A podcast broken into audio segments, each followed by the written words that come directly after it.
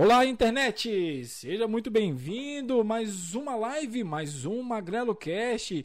E hoje com a presença ilustre do João Bachega e você vai conhecer um pouco mais sobre a história, vamos contar mais outras histórias que esse é um bom contador de história. Eu falei história três vezes. eu vou, não sei se você tinha esse problema de, de retorno, ficar perdido. Eu fico perdido.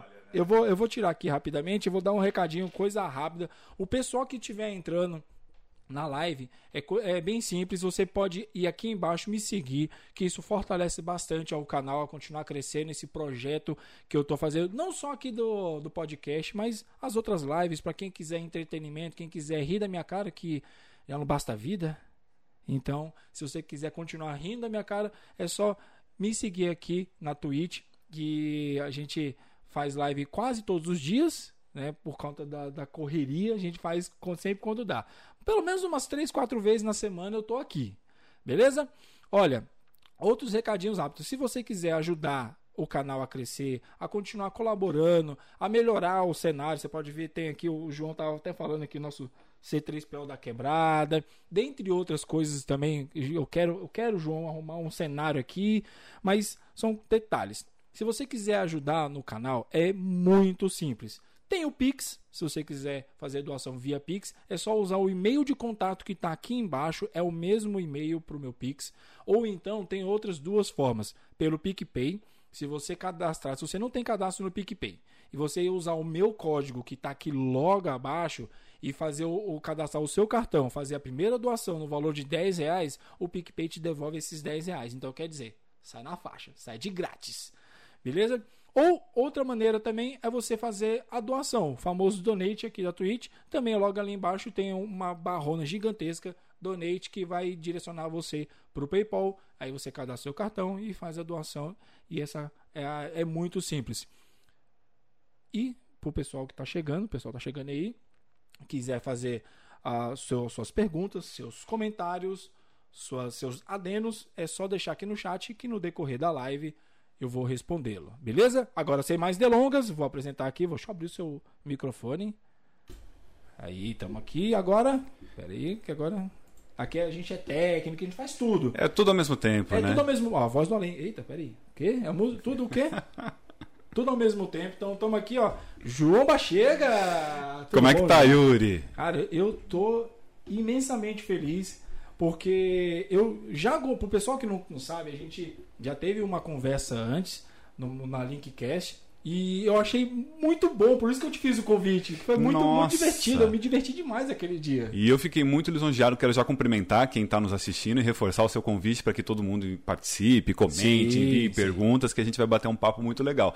E eu fiquei extremamente lisonjeado, porque quando bate o santo, né, dá-se energia com Exato. quem a gente conversa, é sempre bom quando volta aí um convite, então estou aqui com a maior alegria. Muito obrigado mesmo. Nossa, e já faz mais ou menos, acho que já deve ter um mês que teve lá, ó eu acho que foi, né? Foi a estreia de vocês. Foi bem na estreia, é. bem na estreia, que tá um sucesso também. Eu tenho acompanhado, eu tenho acompanhado, é um atrás do outro, um convidados do super outro. legais, né? Sim. né? Com ganchos e assuntos bem interessantes, tá muito bacana, parabéns. E eu que agradeço também, porque eu acredito assim que a, a, o primeiro convidado sempre traz as energias boas. Então, muito obrigado. Olha, fico muito lisonjeado. Vou dividir isso com a Graziela Félix, que, Félix, que teve lá comigo, né? Com certeza, não. E já, já tem a data dela também. Ah, ela vem aqui, né? Ela vem aqui também. Ah, ela, ela vai, vai adorar. vir aqui mês que vem. Já conseguimos uma data aí, tudo certinho.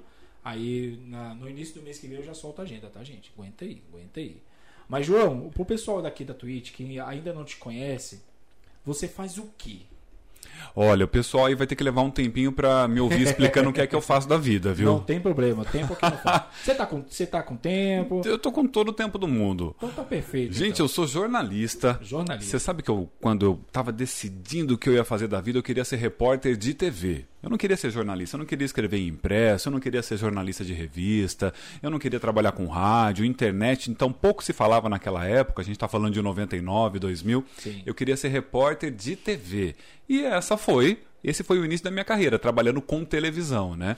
E depois disso eu passei por assessoria de imprensa, passei pela internet, jornal. Hoje eu tenho uma agência chamada Dinamos Comunicação, que ela presta serviço de comunicação para outras empresas, tanto do setor público quanto da iniciativa privada. Que legal. Então, esse é um dos braços, inclusive com a Graziela Félix, que é Sim. minha sócia. Um beijo pra Gra, que vai estar aqui. Com certeza. E além disso, Sim. eu sou celebrante de casamentos. Por isso, hoje, dia dos namorados. João, você não precisa mais me casar, mas. porque eu já tô casado. Mas você tem a parte de celebração de casamento, que é João me casa. E tem Se- alguém entrando aí no- na cena aí também. Ela, tá aparec... Ela aparece? não tá Não. aparecendo. Ó, a Sushi, a Sushi tá aqui me paquerando no dia dos namorados. né? É a cachorrinha que o Yuri adotou. Uma graça. Então, Yuri, eu, eu dei aula por muito tempo no Senac Piracicaba sobre cerimonial e protocolo, né? Sim. E aí as turmas que se formavam comigo geralmente abriam empresas de cerimonial e me ligavam, João, tô precisando de alguém para celebrar um casamento. Você celebra? Aí eu falava, olha, não tem nada a ver comigo, eu não faço isso. Eu apresento eventos formais, eu faço formaturas, inaugurações, lançamentos de produtos, lançamentos de livros e coisa do tipo, né? E eu chefiei por muito tempo o cerimonial da prefeitura de Limeira, ou seja, Ah, o cerimonial sim. público, que é muito formal, ele é engessado, tem que seguir diversas regras, né?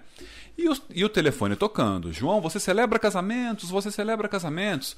Aí um dia eu falei, não é possível. Eu tenho que abrir o olho para isso, porque de repente é um negócio. Tava chamando ali, né? Tava É, avisando. exato. Além de um segundo negócio, pode ser algo que eu goste, que eu me encante em fazer, né? E aí fui conversar com um amigo que é celebrante, o Rafael Faria, e ele me disse: João, se eu fosse você, eu me testava nessa função. De repente, você se encanta, tal. Eu falei: "Nossa, será que eu vou para essa área? Eu não sei, me sinto inseguro". Aí ele disse o seguinte: "João, faz o seguinte, quando aparecer um casamento que eu não possa ir, que eu já tenho a data reservada, eu vou passar para você, você vai, celebra e veja como você se sente". E foi assim, eu fui para Minas Gerais Olha. o meu primeiro casamento. E eu adorei fazer aquilo, porque você está falando de um começo de um novo momento, você está falando de amor, de harmonia. Então, assim, é muito legal. Você não está tentando resolver o problema de alguém, como geralmente é no meu dia a dia, né? E então eu adorei. E hoje é meu segundo negócio, o João Me Casa. João. E virou João Me Casa esse nome porque as pessoas ligavam e falavam assim: João Me Casa? Aí eu falava: Não, eu não faço isso tal. Hoje Não, eu faço é- sim. Hoje, sim, É, o sim. caso, o caso. Não, e, e ficou um nome muito bom. Ficou legal, Ficou né? muito bom. Até parece programa de televisão mesmo. Exato. É igual aquela da, da Eliana, se não me engano. Não conheço o nome do programa, não me lembro. Um que tinha de casamento. Agora eu não, não vou lembrar Hum. agora. Não sei, mas tem muita gente que diz como uma afirmação: João me casa. Né? Sim, não. Mas na verdade é uma pergunta, vem de uma pergunta, a de uma origem é pergunta. uma pergunta, né? É algo que tem me feito muito bem pra alma, sabe? Hoje, quando eu comecei a olhar os meus casais postando foto, Aham. cara, dá uma sensação tão boa. É como eu vejo o casal que descobre que estão grávidos. Ah, Nossa, sim. que demais! Já passaram por um momento tão bacana que é o casamento, que eu tive a alegria de participar desse momento deles, e agora estão descobrindo que estão grávidos. É muito legal. É demais. E aí você tem todo aquele carinho também, porque a pessoa, você teve naquele momento especial, É. naquele momento assim único, Exato. entendeu? É, eu sei porque ape- apesar de das condições também na época, não foi aquele casamento dos sonhos, assim, aquela coisa assim, fogos, solta pombos, não, mas foi foi o nosso casamento dos sonhos. Já foi emocionante. Imagina com, com o seu trabalho, né, com, com essa voz. Você tem uma voz, meu Deus. Olha essa voz, eu, eu costumo dizer que ela veio desse, desse trabalho de TV Aham. e hoje eu não consigo mais fazer uma voz diferente. Às vezes toca o telefone e a pessoa acha que ela tá falando com uma gravação. Então é engraçado. Nossa, que engraçado, parece que eu liguei pra rádio. Nossa, parece uma gravação tal. Mas essa questão do vínculo com o casal é muito interessante, porque independente do porte, Sim. do dia, da cultura, do número de convidados, do local, é um dia especial. Independente, a- a, Independente, vibração É é outra. né? outra. É outra. E você participa da vida daquele casal de uma forma que te dá um pertencimento com a história alheia. É uma coisa tão doida. Às vezes eu vou embora sentido do casamento porque eu sei que eu não vou ter mais o dia a dia que eu tava com eles até então. Que ali é o fim. Ah, né? porque a- a gente se apega. até chegar na parte do casamento, tem todo um estudo né, do casal. Você passa realmente alguns dias com, com, com o casal? Eu passo o ano, né? Ah, Porque assim, é uma sim. troca muito frequente. Eu tenho, Sim. por exemplo, agora em 2021, casamentos já reservados para 2024. Olha! Eu tenho então mais três anos na companhia daquele casal. Uhum. Obviamente, não é uma troca muito frequente porque a gente tem um espaçamento muito grande até a Sim, data em si, claro. né? Mas é uma troca muito grande porque eu faço o casamento com efeito civil. Então todo o trâmite feito junto ao cartório, como eles devem ir, é, procedimentos, Uhum. documentos, prazos, a minha documentação, passa todo o prazo lá de 90 dias, o cartório emite uma certidão, então eu vou acompanhando todo o passo a passo, dia a dia, e depois a gente passa para a etapa da elaboração do casamento em si, que acarreta numa entrevista com o casal, para saber o que eles querem viver naquele dia. Porque se eles procuraram um celebrante, é porque eles querem viver algo diferente. Eles não querem viver o tradicional. Eles não querem aquela coisa engessada das igrejas, onde Sim. todo mundo já sabe o que vai acontecer, e eles não querem viver também aquela situação do cartório, que você vai lá, você fica na fila, você vai lá, vai ler uma ata. Então, assim, é um casal que já quer algo diferente. Então, cabe ao celebrante descobrir o que é isso que eles querem viver. Quando eles não sabem, eles só têm uma vontade de algo diferente, levá-los a algumas situações, né, a pensar em algumas situações que eles possam viver de diferente e a partir dali construir o roteiro com base na história deles. E aí vem uma entrevista, né? Ah, Tentando tirar informações, situações, características muito pessoais deles. É por isso que não tem uma cerimônia igual a outra, porque ela é sempre feita com base nos sonhos, nas vontades, nas culturas e na história dos casais, né? Seja casal hétero ou seja casal homoafetivo. Que legal! E aí tem todo, né, toda essa, essa esse momento que é um momento único, né? Porque você acaba co- conhecendo toda a história do, do casal. Tudo, você... Tudo, tudo, né? E, aí chega no dia, não, não te dá uma emoção? Assim, Dá. Algumas, em algumas situações eu tive que me preparar antes para conseguir fazer o casamento sem que eu ficasse muito emotivo ou me comovesse de uma forma que aquilo interrompesse a minha narrativa, né? Ah, Tem sim. histórias extremamente emocionantes. Quando envolve pai e mãe, mexe muito comigo. Hum. Principalmente quando é pai que está doente, mãe doente, falecidos. Hoje em dia há muita homenagem póstuma. sim. Eu adoro, porque eu acho que o casal tem mesmo que olhar para quem veio antes e que os trouxe até aquele momento e prestar homenagem, incluir, prestar reverência.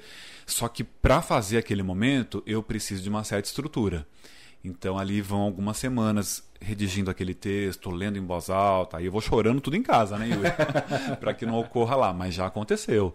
Tem colegas fotógrafos que já me fotografaram diversas vezes chorando durante a cerimônia. Não copiosamente, né, de forma que interrompa a minha narrativa. Ah, sim, depois. Mas, é, você se comove. São histórias muito marcantes que a gente acaba vivendo nessas cerimônias, né? Imagino, eu Inesquecíveis, é. Eu imagino, porque eu não sei se você lembra, quando na, eu acho que eu contei lá no, no Linkcast, que foi uma correria louca no dia do meu casamento, não sei se você lembra, que eu esqueci as alianças. Eu lembro, isso é maravilhoso. não, e tem, e tem um vídeo no meu canal, pessoal que quiser ajeitar aqui. Pessoal que quiser assistir, tem um vídeo lá no canal eu contando essa história que foi, João, foi assim. é, eu era o, o buffet, o entregador, tava fazendo tudo. Eu falei assim, amor, vai se preparar. Prepara, vai ficar lá tranquila, que eu vou correr atrás de tudo. Aí corre ali, busca bolo, vai ali, busca salgado, doce. é, eu fui buscar o terno, tinha que ir no barbeiro. Tudo isso para casar às 4 horas da tarde lá no cartório e à noite ter o jantar no restaurante ali no. Que agora voltou, né? O. Nossa, ali do lado da Renault, que eu esqueci agora o nome. É, Oscar? Churrascaria? Oscar, isso, que agora voltou a ser Oscar, que antes não era. Quer dizer, era e saiu, agora voltou a ser Oscar de novo. Então foi lá. E aí vai lá no Oscar e volta e. Nossa, meu carro, na hora que ele descansou, chega as rodas fez assim, ó. Sabe igual o Herbie?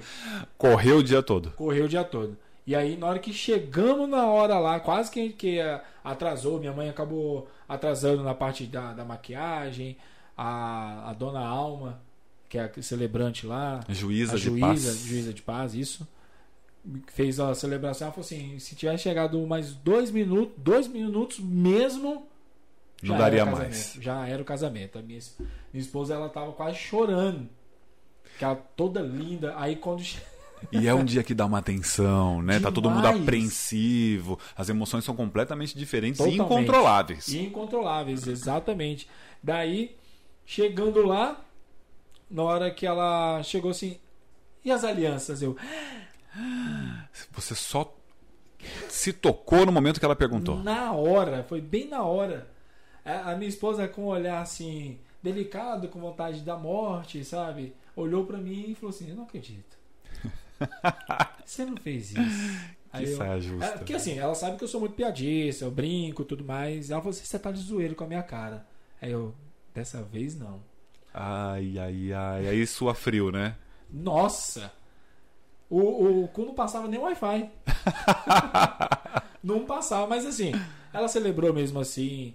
Aí no, no restaurante eu pedi pra minha mãe faz, só falar umas palavras. Ela Bonito. quase que não aguenta falar, quase chorando. Bonito. Foi, foi muito bonito. Depois da, da raiva, Vira história pra contar, né? história pra contar. Hoje ela, a gente ri, com certeza. Ela, que, qual história de casamento que, claro, sempre dá alguns erros, é normal. Mas esquecer a aliança não é. É, aí é meio raro. Eu ainda, nesse tempo todo, ainda não vivi essa situação, Não viu? viveu? Ainda não. ainda não. Eu vivi algumas muito marcantes, assim, a- a- as histórias são tantas e é difícil dizer a principal, o que mais me marcou foi esse. Sim. Mas eu tenho um em específico que foi muito forte. Posso contar? Claro, com certeza. Oxi. Foi um casamento em. Nova Odessa. Aham. E eu recebo a ligação da cerimonialista umas duas semanas antes, né? E ela me diz assim, João, o pai da noiva, ele tá com câncer terminal e internado. Ele tem sente dores inclusive para respirar. É um câncer no pulmão. Ela pensa em adiar ou cancelar o casamento. E aí eu falei para a assessora, Thaís, da minha parte, é uma questão praticamente humanitária, tá tudo certo. Eu cancelo, sem multa nenhuma, tá tudo ok. Na semana do casamento ela me confirmou, João, vai acontecer. Você tá com a data livre? Eu falei, tô, tá tudo certinho. O médico vai dar alta pro pai ir até a cerimônia, Olha. ficar apenas durante a cerimônia e antes da festa ele voltar pro hospital, né, onde ele está internado. Eu cheguei, era uma chácara linda, mas quando eu entro na chácara, eu dou de cara com uma UTI móvel dentro da chácara. Nossa. Me deu uma sensação tão estranha, porque não é o tipo de, de fornecedor, vamos colocar assim, né? que você espera encontrar em um casamento. Você Claro. espera encontrar os outros profissionais do dia a dia, né? Com O certeza. fotógrafo, a decoradora, o cinegrafista, a, toda a equipe da assessoria ali do cerimonial, não uma UTI móvel. Aquilo eu já olhei e já me deu uma sensação esquisita e eu fui para o local da cerimônia. E do local da cerimônia eu via os convidados e ao fundo a UTI A móvel. UTI. O tempo todo a UTI móvel estava no meu campo de visão. E aí, qual não foi a surpresa quando chega um carro, estaciona ali do lado da UTI móvel, é o pai chegando, né? Ninguém saiu do carro, todo mundo ficou lá. Chega um caminhão e a noiva desce do caminhão. Do caminhão? Porque o Ah. pai, a vida toda, foi mecânico de veículos pesados. Ah, entendi. Caminhões, tratores, e ela quis homenageá-lo. Ela desce do caminhão, Aham. vai até o carro, alguém ajuda o pai a se sentar numa cadeira de rodas e ela entra com o pai, não o contrário. É o pai que entra com a noiva, né? Ah, entendi. Ela entrou com o pai empurrando na cadeira de rodas em um gramado. Foi uma missão ali hercúlea dela empurrar uma cadeira de rodas no gramado. Sim. E assim eu fiz a cerimônia toda. E ao final da cerimônia, quando eu anunciei os cumprimentos, eu sempre, quando anuncio, eu me retiro para que eu não saia no fundo das fotos do casal cumprimentando os pais e os demais padrinhos, né? Eu fiquei um pouco de lado assim e sinto uma presença assim na minha visão periférica. Quando eu olho, era a enfermeira da UTI móvel. Aí eu olhei para ela e falei: "Tá acontecendo alguma coisa?" Aí ela disse assim: "Não, é só por via das dúvidas, porque é um momento muito emocionante, né? Ela Pode vai cumprimentar né? o pai, Sim. né? E aí foi super emocionante, porque quando ela abraçou o pai, ele disse: "Conseguimos". Nossa, Aquilo pra chega mim, o coração agora apertou aqui. não, eu, eu tenho dificuldade de falar disso. Foi muito marcante aquilo pra mim. E aí, pós-casamento, eu fui embora, eu não fico pras festas, né? Aham. Eu fui embora e soube também que ele voltou ao hospital. E eu sempre faço um texto a minha forma de ver os casamentos e coloco no blog do meu site. Eu fiz o texto, postei, e aí eu fui surpreendido com comentários do casal e dos familiares dizendo que o pai faleceu 15 dias depois. Então, imagina o que ele sentiu naquele momento, em Sim. decorrência do câncer e da questão respiratória, Sim. e também da emoção de ver a filha, né? Claro, era uma missão dele ali, que ele disse conseguimos, era uma missão dele também. E ele, de fato, fez a passagem 15 dias depois. Então, para mim, é muito marcante quando eu me vejo em algumas situações como essa. É por isso que eu digo, me acrescenta a alma celebrar um casamento. Porque você participa de momentos das vidas das pessoas que elas não vão esquecer nunca mais. E eu estive lá. Então, eu faço isso com a maior dedicação possível. Nossa, que, que história bonita, gente. Meu Deus, eu vou até. Pera, deixa eu só fechar aqui um pouco. Ó. Ah, Aqui eu fiquei escuro ali Na tela. na tela. Aqui, É, aqui- são- aqui, aqui a gente faz ao vivo, né? Essa é a graça, né? Essa é a graça. Da gente se ajustando no ao vivo. se ajustando ao vivo. Eu vou até fazer um outro ajuste aqui, porque deu uma travadinha, mas eu acho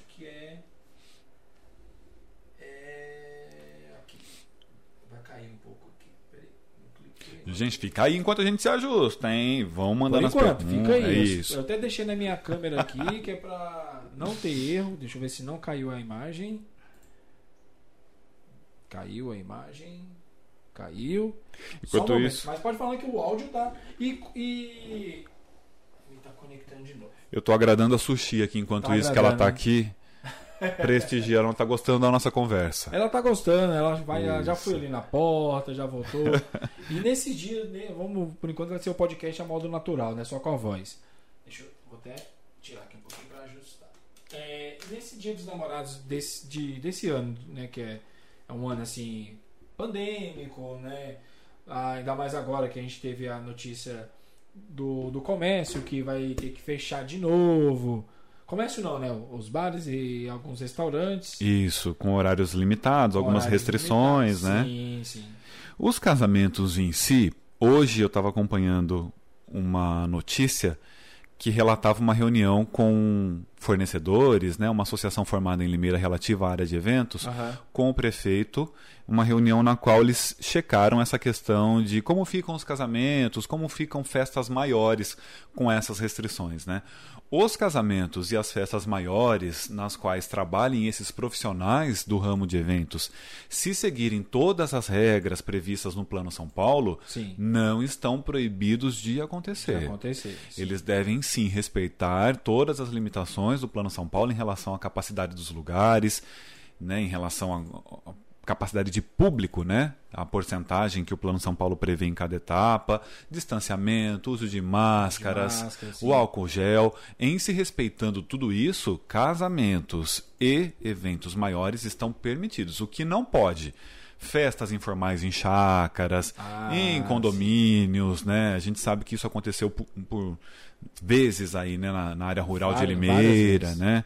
Que a Aí- polícia foi chamada e tudo mais. Então, em relação a essa questão de, de casamentos e eventos sociais formais, não há não há problema, as pessoas podem seguir. Como tudo, né, gente? A gente tem que seguir aí o que o governo determina, porque são eles que controlam os números e Exatamente. por um bom tempo a gente não vai ter para onde correr. O caminho é esse, né? É, não tem muita escolha. Agora, acho que É. agora voltamos aqui. Vou- pelo menos, deixa eu só voltar pra sua câmera, vamos ver. Dá um- faz assim, "Ê, Estamos aí, aqui. Tamo aí, pronto.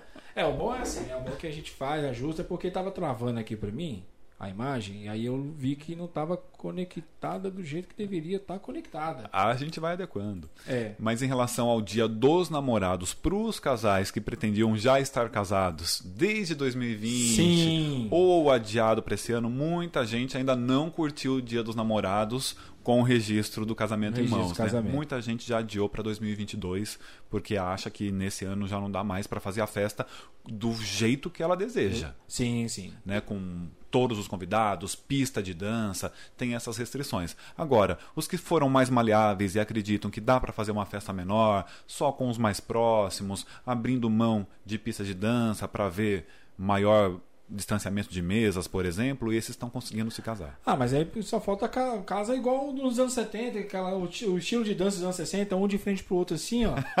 É, com não? distanciamento, né? Com distanciamento, mantendo o distanciamento e dançando lá ó, o Tutti Frutti, É. né? Mas o, é- Bi- o Bidi só. É, só- faz o seu passinho individual. Individual, é. Porque nos anos 90 era assim, os passinhos eram individual. É. Aí depois só veio os aconchegos. Eu não sei como as pessoas dançam hoje nas festas de casamento, porque Eu eu, não fico, não. né? Eu não estou lá, mas eu acredito que hoje não tem como, né? Tá todo mundo muito próximo nas É, festas. isso é verdade. É. Não, ainda mais nesse período de, de pandemia, que aí parece que você não quer abraçar, mas dá vontade de abraçar. Exato, as pessoas estão sentindo falta disso, né? É, o, o calor humano. Exato. Você nem gosta da pessoa, mas você quer abraçar. É isso, você quer sentir a pessoa ali. É uma coisa doida, né? Ai, João. João, você também, como você falou, né? Você é jornalista, tem a sua empresa junto com a Grazi, né? A Dynamos. E como é. Conta um pouco assim da, de como você falou assim, que, você, que desde criança você queria ser repórter de TV. Isso, Era isso. repórter de TV. E como é que foi sua trajetória até chegar aquele menino louro de Rio Claro? Você acha que eu não vi? Tá lá, ó. aquele menino louro de Rio Claro, chegar em Limeira, ir para São Paulo, trabalhar no Terra, Ah, ir parte. viagem internacional. Você É. foi para Paris, né, se eu não me engano, né? Eu tenho algumas coberturas na França e algumas coberturas nos Estados Unidos. Que Foram nossa, muito bacana. É. Foi, foi assim, eu, hoje eu olho pra trás e fico muito satisfeito do caminho que eu fiz, sabe, Yuri? Eu brinco com as pessoas. eu- às vezes eu vejo uma lembrança de Facebook, gente, parece mentira que eu tava lá fazendo essa cobertura. É muito doido. E não é, não é a foto lá do shopping Limeira, não, que tem a. que tem lá é, a, a torre, tem os balões lá de da, lá da Turquia. Não, não é. Não é esse Você cenário. estava lá, não eu é esse- estava lá. É uma coisa tão doida. Eu costumo brincar que uma vez eu fui fazer a cobertura do lançamento do High School Musical 3. Eu, Olha, eu que fui para Hollywood. A Disney convidou cinco veículos de comunicação naquela época, os principais do Brasil: um de TV, a Globo, um jornal, o Estadão, um de, inter- de internet, o Terra, a rádio Jovem Pan e a revista Caras. Fomos os cinco para lá e jornalistas do mundo inteiro. Sim. Colocaram a gente no hotel cinco estrelas, onde estavam hospedados os atores do High School Musical, e nós tínhamos uma agenda para cumprir. A primeira delas era assistir o filme, foi no, no Kodak Theater, lá em- no- onde acontece o Oscar, em Hollywood Boulevard. Olha. Nós fomos lá, a imprensa do mundo inteiro, eram vans e vans chegando com jornalistas. Depois, nós fomos no tapete vermelho do lançamento do filme. E é uma coisa assim, todo mundo fala: "Nossa, você esteve no tapete vermelho, como é que foi?". É muito inusitado, porque eles vão colocando os jornalistas em uma fila de acordo com a ordem de prioridade deles. Então, lá Ah, na sim. frente, no burburinho, ficam os americanos. Toda a imprensa norte-americana. é. E aí você vem para os europeus tal, e a América Latina lá no fim. Então eu tinha um pitch que eu dividia com um jornalista do Equador e um jornalista da Colômbia, um cinegrafista para dividir entre os três. Quando chegava algum ator que nós interes- nos interessássemos em entrevistar, tinha que trocar a canopla, que é aquele cubo do microfone. Eu pegava o microfone do terra, enfiava ali, era a minha vez de entrevistar. Vinha um outro, um outro ator, alguém se entrevistava, trocava e botava a canopla, e assim nós fazíamos. Então foi muito legal. E eles passavam reto na gente. Porque aí eles não interessavam falar com a América Latina, né? É. Então, do filme mesmo, só falaram conosco os secundários e o Andy Garcia, porque ele é latino. Sim. né? sim. Aliás, eu achava super curioso, porque os latinos chamam, o chamam de Andy. Andy, Andy. Eu falava, gente, o que, que eles estão chamando? Tá o Andy Garcia ali, né? Era o próprio. E ele parou. O resto passou reto. E o terceiro compromisso foi entrevistar todo o elenco em um andar do hotel. E aí foi uma experiência, assim, das mais marcantes. Era, imagina um andar bem comprido, e no meio desse andar uma sala onde estavam todos os jornalistas. E aí aparecia alguém e falava assim: João do Brasil! Era eu. Aí eles me levavam para a porta de um quarto, eu me sentava numa cadeirinha. Do lado tinha uma mesinha onde tinha um porta-retrato com as fotos de quem estava dentro do quarto. Eu ficava na porta esperando. Ah, entendi. Aí eu olhava assim no corredor, eu via vários outros jornalistas sentados nas portas dos quartos esperando sua vez. Aí abria a porta, saía um jornalista, eu entrava. Era um negócio tão rápido, Yuri, uma coisa tão doida. Eu entrava, dava de cara com dois atores, eram duplas nos quartos.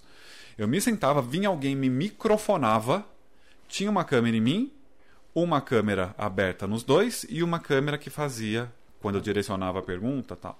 Aí eles falavam cinco minutos, e aí era sem tempo a perder. E eu começava a entrevista. E eu fazia a primeira pergunta em português, para facilitar no momento da edição. Sim, sim. E depois em inglês. Aí eles ficavam me olhando assim, tipo, que língua é essa que ele está falando? Quem é esse moço? Mas tinha que, ser, tinha que ser muito ágil. E no final, você recebia uma sacola com todas as fitas de todas as salas. Por que, que eu estou contando isso? Aí eu cheguei no Brasil com todo esse material, editei uhum. e tal. O Terra em São Paulo, obviamente. Vim passar um final de semana com a família aqui. E fui na locadora. Isso eu estou falando de 2011, possivelmente. Acho que foi mais ou menos isso. É, eu fui numa locadora. E eu estava em um corredor e eu ouço uma menina dizendo assim no outro corredor: Olha o Zac Efron. Meu sonho é conhecer ele um dia. Tinha um pôster dele em tamanho real. É, falando sobre o sim, filme e tal. Né? Meu sonho é conhecer esse cara um dia. E eu no outro corredor pensava assim: gente, que loucura. Mal ela imagina que no corredor de trás tem alguém que deu a mão pro Zac Efron na semana passada. Então, assim, de vez em quando, quando eu me olho fazendo tudo o que eu fiz na minha carreira, eu falo, gente, que loucura as oportunidades que eu tive, o tá que eu vivi. Surgiu, né? É muito doido, é muito legal. Mas é isso, eu comecei em Santa Bárbara do Oeste, numa TV ligada à prefeitura, afiliada da TV Cultura. Me ensinou demais, porque em TV do interior é isso que você estava falando, tem que fazer de tudo. Fazer de tudo. É o que, o que, o que vier, tamo você junto. Tem que se virar. Você é repórter, você é o produtor, você é o editor, você apresenta, você tem que limpar, você limpa, tem que receber um convidado de servir café, você serve. Então, quando você vai trabalhar num grande veículo, você já chega tarimbado. Você não tem frescura, né? Do que quem entra em um grande veículo só para fazer uma função. É, é, seria o ideal. Mas a gente já chega escaldado. Sim. Te pedem alguma coisa, tá tudo certo para você. Então passei pela TV Cultura. Depois eu vim para a TV Mix Regional, que cobria Pirassununga e Limeira. Sim. Foi uma projeção muito legal. Depois eu cansei de ganhar pouco. que as pessoas acham que TV paga bem. Não. É não uma ilusão. É uma ilusão. Eu, tô, eu tô, também tô cansado de ganhar pouco. Por isso que eu tô correndo é, atrás aqui. É uma grande ilusão. As pessoas veem todo o aparato que envolve a mídia eletrônica. Uhum. e colocam um status naquilo que na prática não existe. Sim. TV, você, como você trabalha com voz, você trabalha 7, 6 horas por dia. Então, o seu salário não vai ser grandioso, ele vai ser compatível à sua carga horária. Assim como qualquer outra pessoa que trabalha numa empresa. Exato. É, 44 horas semanais, tem que bater o ponto, vamos botar aí, das 7 às 5 ou das 7 às 6 uhum. e por aí uhum. vai. É isso. Só que as pessoas acham, olha, fulano trabalha na TV, ganha uma fortuna. Ainda tem essa questão do status com quem trabalha em TV. E eu rapidamente percebi, não é isso. Não vou conseguir os meus objetivos se eu ficar aqui por muito tempo. Aí eu fui chamado para fazer assessoria de imprensa na prefeitura de Santa Bárbara do Oeste uma cidade aqui vizinha. Uhum. E eu fui. E eu adorei fazer assessoria de imprensa, que nada mais é do que você identificar fatos positivos da prefeitura e divulgar para os veículos de comunicação.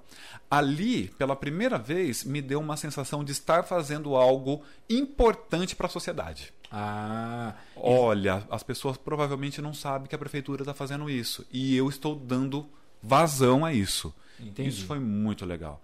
Depois de lá vim para a Câmara de Limeira e aí eu recebi o convite para ir para São Paulo, que nunca foi o meu sonho. Eu não queria morar em São Paulo por todo o contexto da capital, sim. né? Mas quando eu fui fazer a entrevista, eu me lembro, eu acho que eu contei lá no Linkcast, quando eu cheguei acho no que você contou sim. Quando eu cheguei no prédio do Terra, é um prédio de 36 andares na Marginal Pinheiros, todo espelhado, um dos prédios mais altos de São Paulo. Eu me Acho lembro. que eu sei qual é esse prédio. É do lado do Hotel Hilton. É um prédio que aparece atrás dos jornais da Globo. Ah, sim. sim. No estúdio espelhado da sei, Globo, sei. é o prédio que está atrás, o mais alto. Tem o Hilton, o prédio de trás. Eu me lembro, Yuri, de estar tá na calçada do prédio e fazer assim bem Jeca Tatu mesmo, na cidade grande. Assim, meu Deus do céu, que lugar é esse? E quando eu entrei e vi a redação, a quantidade de jornalistas, eu falei, gente, eu, eu, é aqui que eu quero trabalhar. Porque uma redação no interior, você não vai encontrar mais que 10 pessoas. Hoje, menos ainda, porque nós tivemos, infelizmente, o fechamento de muitos veículos importantes sim, sim. na nossa região. Muito triste. Hoje você encontra 5 pessoas. Quando eu olhei, tinham 200 pessoas. Eu falei, eu quero trabalhar aqui. E o Terra se dividia entre os repórteres de texto e os repórteres de vídeo. O Terra TV. Inclusive, quem é mais ligado à internet vai se lembrar de um vídeo da Lilian Vitfib tendo uma crise de riso na bancada. Maravilhoso esse É, vídeo. é incrível. É para esse jornal que eu fui contratado. Ah, né? E eu fui contratado para ser editor de internacional, que nada mais é do que você ficar acompanhando o que as agências internacionais mandam de notícias. A gente tinha inclusive um telão com as, tele- as- vários quadradinhos com as imagens das agências, para a gente ficar acompanhando em tempo real o que estava acontecendo. E transformar o que tem de mais quente ali em pequenas notas, gravar em áudio aham. e subia no site. Era essa, de forma repetitiva, a minha rotina da primeira semana. Nessa primeira semana, houve a morte da menina Isabela Nardoni. Nossa. E a minha equipe tinha uma repórter de externa. E eu acompanhei a rotina dessa colega na rua. Era IML, polícia, promotoria, casa dos familiares, cemitério, enterro, velório, aquela confusão.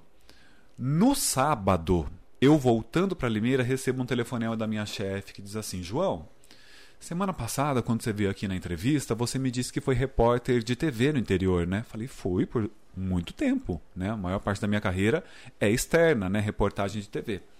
Ela disse: Olha, a Mariana está muito exausta dessa primeira semana da morte da Isabela. Você não cobre o final de semana para a gente, por gentileza, para ela poder descansar? Eu falei: Cubro, claro, Yuri. Na terça, a Mariana pediu demissão e me ofereceram a vaga dela. Foi assim, em uma semana, que eu virei repórter do Portal Terra.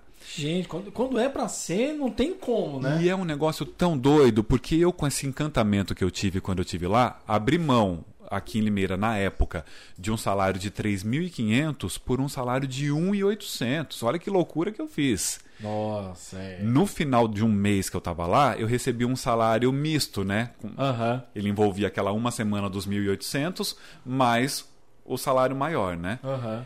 É, Quando eu olhei o Olerite, eu olhei e falei, gente, eu não ia conseguir sobreviver.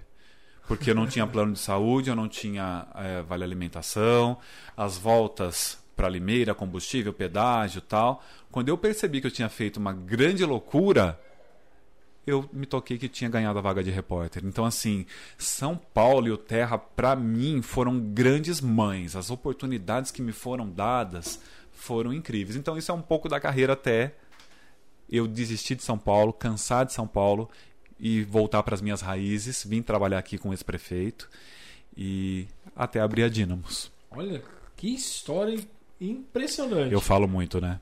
Não, que isso. não. é, é a função mesmo, é a função. Você acaba acostumando como comunicador. Eu não sou, eu não me chamo de jornalista, porque até porque eu não fiz faculdade nem nada, mas eu me chamo de comunicador. Um exímio comunicador, com certeza. Pode bater no peito. Olha que legal, então eu posso. É. Comunicador. Com certeza. E você ficou quantos anos no Terra? Eu fiquei cinco anos, De 2011 de a... 2008 Ah, 2008. a 2013. Ah, E o Terra me deu oportunidades assim incríveis, porque a equipe de TV era pequenininha. Essa minha vaga de repórter era a única vaga de repórter na rua para fazer externas. Sim. E depois eu tinha equipe de vídeo de esportes que tinha uns três para fazer externas. Porque esporte dá muita audiência na internet. A audiência do Terra naquela época, a gente entrava, tinha um link que a gente mensurava a audiência do Terra. Então todos os itens que estavam na capa do Terra apareciam para nós em tempo real, de acordo com o número de cliques que recebiam naquele momento. ah entendi. Então as posições número 1 um e número 2, elas se alternavam o tempo todo, eram as pessoas que estavam acessando o e-mail arroba terra naquele momento, Aham. ou o horóscopo. Olha que loucura. o dia inteiro ali, trocando Olha, de Não posição. vou mentir, não. Já entrei muito no horóscopo do Terra. Pois é. Demais. Antes, quando eu era muito, muito ligado nessa parte de horóscopo. Hoje nem tanto, não. É, nem, quase nem vejo, mas eu via muito. E a astróloga do Terra é Eunice Ferrari, ela é super reconhecida e as pessoas consumiam muito. Depois do horóscopo e do e-mail vinha entretenimento. Fofoca, artistas, reality show, televisão, cantores, isso é que dava mais clique. Depois vinham as matérias de esporte e depois vinha o que a gente acha que é coisa séria. economia, política, o factual em si, mesmo hard news ali. Então, assim, o que tinha foco tinha maior equipe. Então, esportes tinham muito mais repórteres de externa do que nós que fazíamos geral, geral, né? Então, como eu era o único repórter, eu tive oportunidades assim de fazer matéria no Palácio dos Bandeirantes com o governador até incêndio em favela. Olha. Eu era o único repórter que tinha credencial do Palácio do Planalto para acompanhar as idas do Lula e da Dilma a São Paulo. Então, tinha Lula e Dilma em São Paulo, eu tinha uma credencial permanente do Planalto para acompanhar.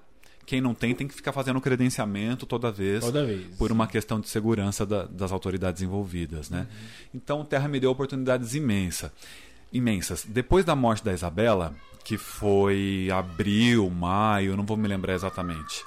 Em junho tinha o Festival de Publicidade de Cannes na França. E eu fui escalado para ir.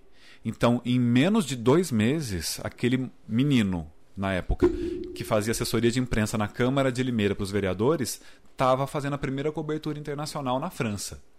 Então, isso, para mim. Por isso que eu falo que hoje, quando eu olho para trás, meu É Deus história, né? do céu. Essa foi a primeira cobertura na França, eu fui mais três vezes. Nesse mesmo primeiro ano foi quando eu fui para Los Angeles. Então, assim, eu cobri a ocupação da Rocinha pelo BOP na pacificação. Eu cobri Rio Mais 20 lá no Rio de Janeiro. Então, tenho grandes coberturas que me dão muito carinho. E as menores também, que feitas em São Paulo, que me marcaram demais. As, as mães da Praça da Sé, que estavam em busca dos filhos desaparecidos. Então, várias questões que, que nos marcam, né?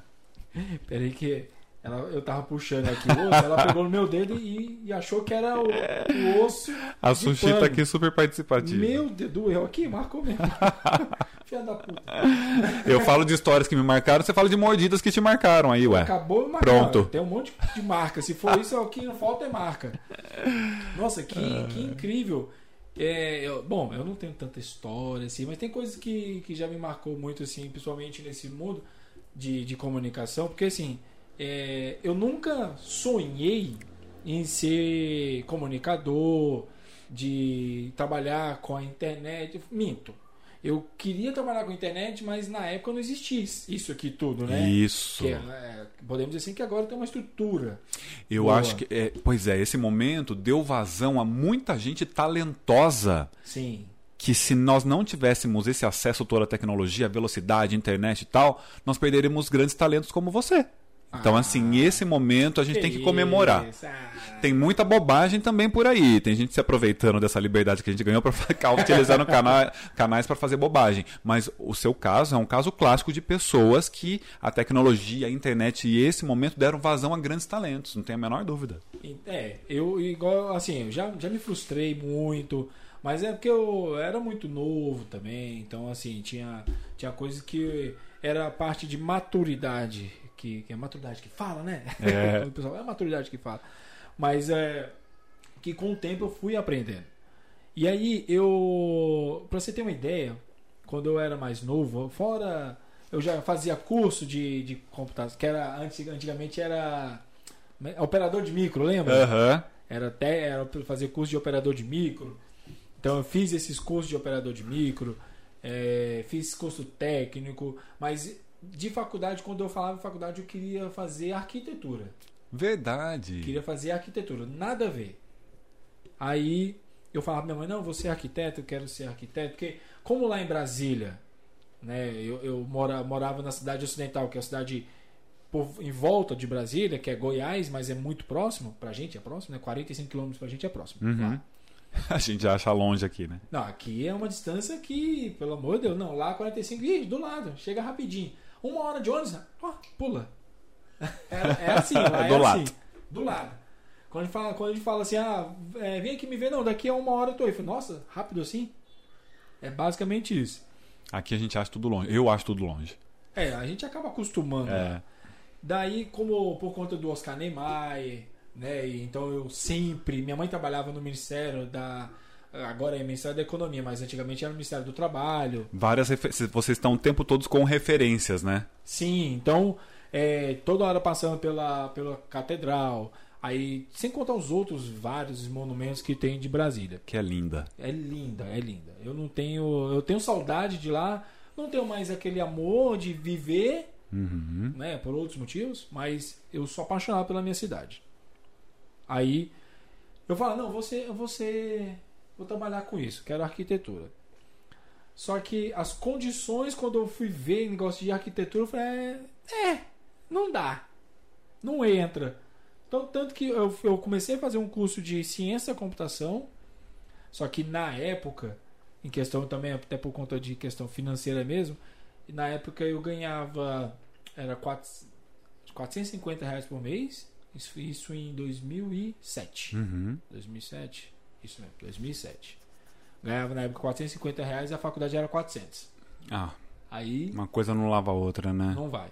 Tanto que eu sou formado em recursos humanos. Tudo a ver. Não sabia. Eu sou formado em recursos humanos.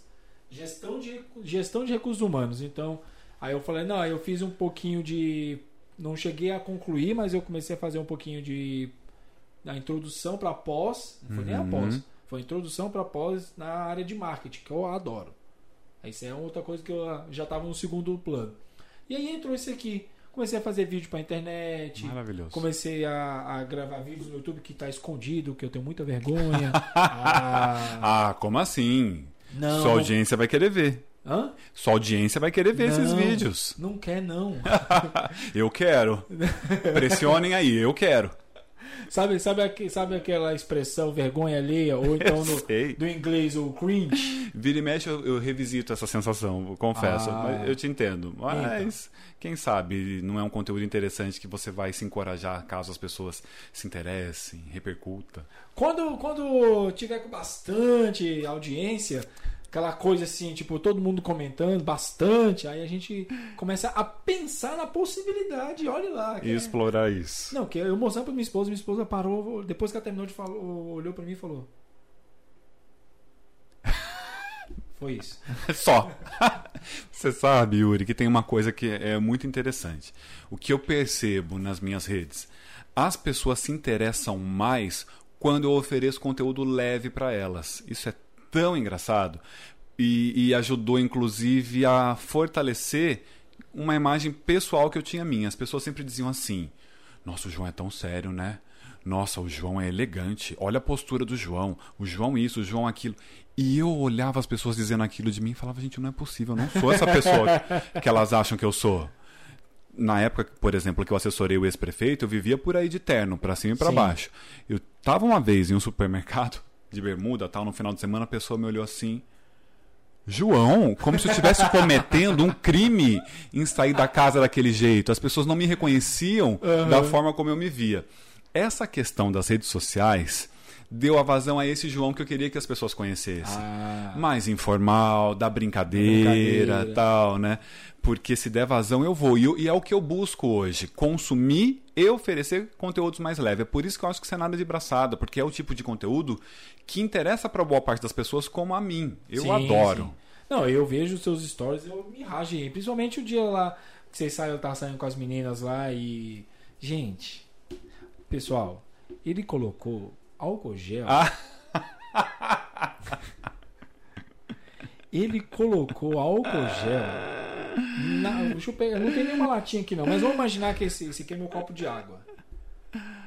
Aqui é a beirada onde a gente bebe a bebida. Ele colocou álcool gel aqui e fez uma cara como se nada tivesse acontecendo, Ela- só esperando ela dar o primeiro gole. Pois é, foram duas gotinhas, gente. Eu não, eu não quis deixar ninguém intoxicado, tá? Mas ela tomou. Quando eu vejo, já estou fazendo. Mas isso ó, é meio que uma influência do meu pai. O meu pai é muito sarrista. Eu me lembro quando eu era criança, ele. Meu pai gosta muito de cantar de forma informal com os amigos. Ele arruma alguém que tem um violão e ele gosta de música sertaneja raiz. Ah, essa é ou boa, é as músicas sertanejas mais clássicas, né? E tinha aquela música assim. Acha lana sem querer, tu aumentas minhas dor. Pra essas águas tão serenas, vou levando meu amor. Eu acho que era da novela Pantanal, do Almir Sater. E aí, ele tinha uma brincadeira nas rodas de conversa que na hora desse trecho, e nessas águas tão serenas, ele virava o copo em quem tava do lado. Ele segurava um copo d'água, nessas Ah. águas tão serenas. Eu amava aquilo. Eu esperava o momento dos encontros em família ou com churrasco com os amigos pro meu pai tacar água no povo. Eu achava aquilo super engraçado. então eu tive uma grande referência em casa de, de pessoa que gosta de brincar tal. Tem algumas brincadeiras que eu não gosto, quando envolve morte. Assim, você sabe quem morreu? Não gosto. Ah, tá. Não, não. Dá um. Ou, ou alguma coisa que prolongue questões de violência, tal, coisa do tipo. Me sinto incomodado. Mas as- essa questão de, de tirar sarro, esse tipo de coisa, eu acho muito legal. Sushi. Sushi. Ela tá ouvindo tudo. Ela tá ouvindo tudo e conversando. É. É. eu também, a minha mãe, minha mãe, eu também tenho essa parte assim de, de ser solto, como diz a, como diz a minha, minha esposa, eu sou muito pra frente. Né? Você é muito pra frente. Mãe, mãe, fala, mãe fala isso, né? Nossa, menino pra frente. Mas em relação a quê? A questão da forma como vê a sociedade ou em relação ao humor? Não, a relação ao humor. Ah, Em perfeito. relação ao humor. A da sociedade, às vezes eu, eu tento não me ligar tanto, porque já é tão pesado ultimamente, Uhum. principalmente agora, né? Então, assim, eu, principalmente igual você tá falando em questão do conteúdo, eu teve um tempo que eu fiquei muito parado em relação ao conteúdo no Instagram. Uhum. Acho que eu cheguei a ficar um. Assim, eu- não é que eu não postava, mas eu postava assim. A cada duas semanas eu fazia uma postagem. Tá. Mais ou menos assim, até mais às vezes. Ficava mês. E aí, a- de um tempo pra cá, que eu comecei a fazer mais assíduo mesmo. Mas não, não que tenha. Sushi, o que foi, princesa? Você quer ir lá pra fora? Você quer, né? É, você quer. Pera aí. Vem aqui comigo, vem cá comigo, ó. É o, você tá ouvindo aí? Ela né? quer participar. Nossa! Sushi, tá estourando o microfone do pai aqui, ó. Tá? Eita! Vamos lá pra fora? Vou, pera aí, pera aí, chat. Calma, calma, calma, calma. Ela ficou ainda mais oriçada que sabendo que ela pode sair, dar uma volta e ver o que tá acontecendo lá fora. Vai, vai na fé, vai. Foi, agora ninguém segura. Agora já foi, agora já foi. Nossa, e no retorno aqui chega. Foi na, na alma. Tô até, tô até vendo depois na, na hora que eu for repostar. Aqui, ó. Vai ficar lá no fundo ali, gente. Por favor, não tem como a gente fazer. O cachorro tá latindo lá na rua, ela quer conversar. Ela quer conversar. Então, João, a minha mãe. Ó, tem, tem um ventilador aqui embaixo, gente. O que, que isso aqui tá fazendo aqui? Peraí. Eu moro em apartamento também. A gente vai achando um cantinho pra tudo, né? Ah, é. Não, é eu tô chutando um negócio. Eu falei, o que, que é isso aqui? Ainda mais aqui no estúdio que tem que achar os cantos, né? O que que enfiaram aí? Um ventilador de 30 anos. então, assim, em relação à minha mãe, minha mãe é aquela pessoa assim que, quando começou esse negócio da internet, ela imprimia, que ela trabalhava no ministério, então era fácil, fácil né? Ela imprimia site, aqueles dos sites de piadas, principalmente no Terra que tinha, aquelas piadas tipo Ari Toledo. Aham. E numa roda, assim, que tava a, a- a churrasco, bebida e tudo mais, ela já gravava as piadas e ela, minha mãe é aquela pessoa da piada. Ah, que legal. Ela era piadinha, sabe o papagaio que não sei o que, não sei o que, aí começava. E eu aprendi muito sobre essa parte de, de. Não de contar piada, que eu acho que eu sou ruim de contar piada.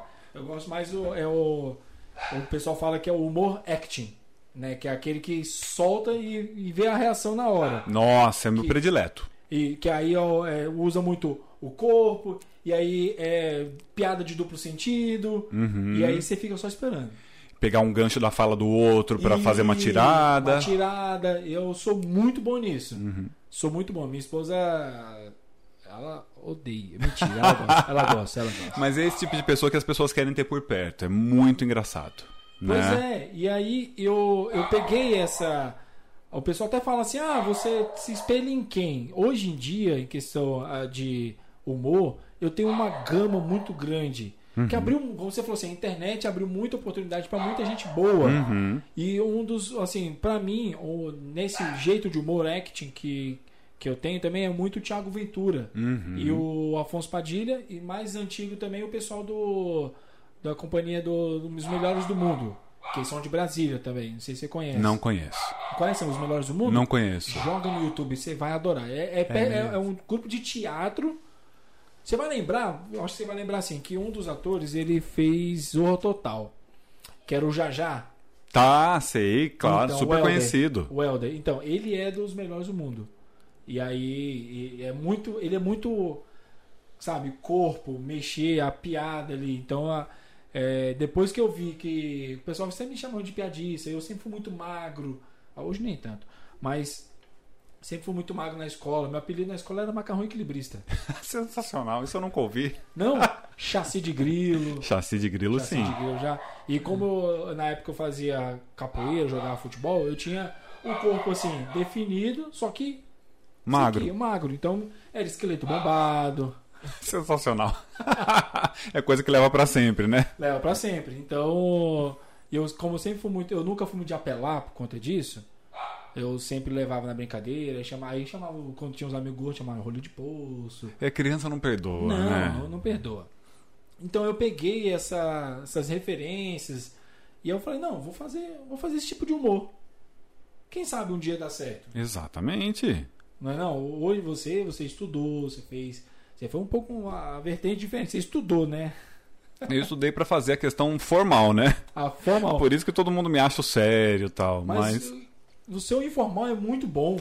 É, mas é uma coisa que você vai entender. É espontâneo. É espontâneo. Não é uma coisa que diz assim, ah, gente, vamos chamar o João pro João fazer umas graças. Eu passei por uma situação tão engraçada. Eu tive uma amiga que namorou um rapaz por três meses. E foi tão rápido, era um rapaz de fora, que não deu tempo de conhecê-lo. Muito bem. Passado uns meses, no mesmo ano, nós estávamos na praia, no Guarujá. Passa o rapaz. Oi, você por aqui e tal, né? E eu olhando, né? Falei, gente, quem será esse? Será que é de Limeira tal, né? Aí ela traz o rapaz na roda e diz assim: gente, esse é o fulano que vocês não tiveram a oportunidade de conhecer. Gente. Aí eu falei, oi fulano, tudo bem e tal. E ele tinha uma imagem do João, sarrista, ele falava assim pra mim, faz uma graça aí, faz uma graça. Ah, já passei por isso. Aí eu olhava pro rapaz e falava assim, aqui agora, você quer que eu faça o que? Te conte uma piada? Faz uma graça, é muito engraçado. Você é muito engraçado, adoro você. Eu nunca tive contato com ele. É uma pessoa nova, ele não conhece aquela imagem do João formal, do João sério. Pra ele, eu sou uma piada ambulante.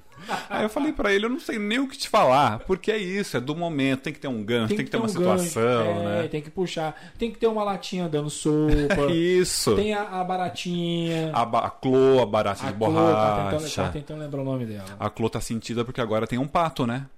Sim, é o. Eu vi que você tinha o. Como é que é O pato, um oferecimento link mais, o meu pato, chamado Pipoco. Pipoco. Eu soube que ele circulou por lá antes de morar comigo, né? O Ah, Pipoco. foi? Não, é, disso eu não sabia. Passou pela sala do marketing, eu fui lá buscá-lo.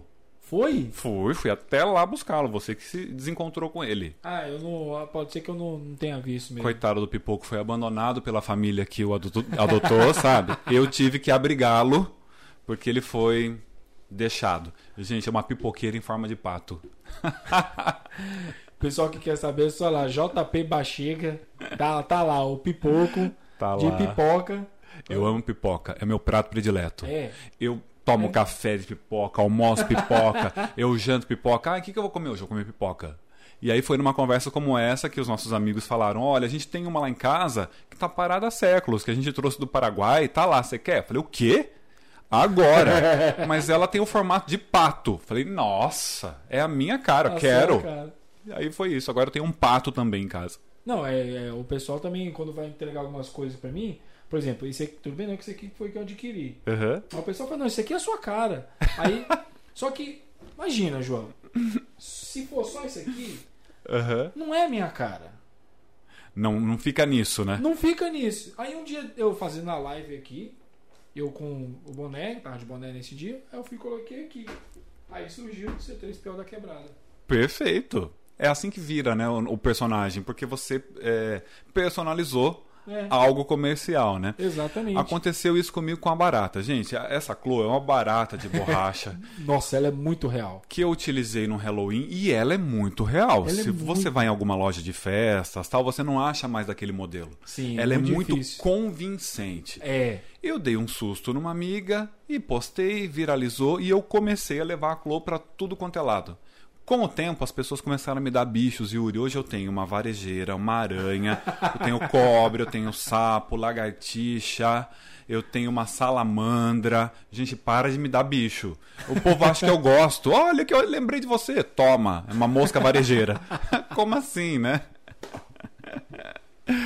Muito engraçado. Ai, não, eu fico imaginando o pessoal te entregando isso. Não. É. Aí passou assim, ah, como é que foi passar num lugar, ver um bicho e pensar no João? Exatamente. Olha a cara do João.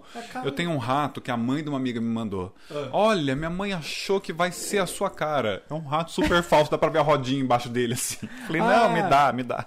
Eu não, eu tive um desse aí, só que a sushi detonou. Ela- Ela mordeu. Era dos gatos, né? Aí ela virou dela e não, não existe nem a orelha mais. Isso. Então, toda vez que vai que eu troco a pessoa que me ajuda lá na, a fazer a faxina lá, né? Aham. Porque eu sou um desastre nisso. Eu chamo lá as minhas amigas e digo assim: vem ver uma gaveta aqui. Essa gaveta não é que eu goste, tá? Eu ganho.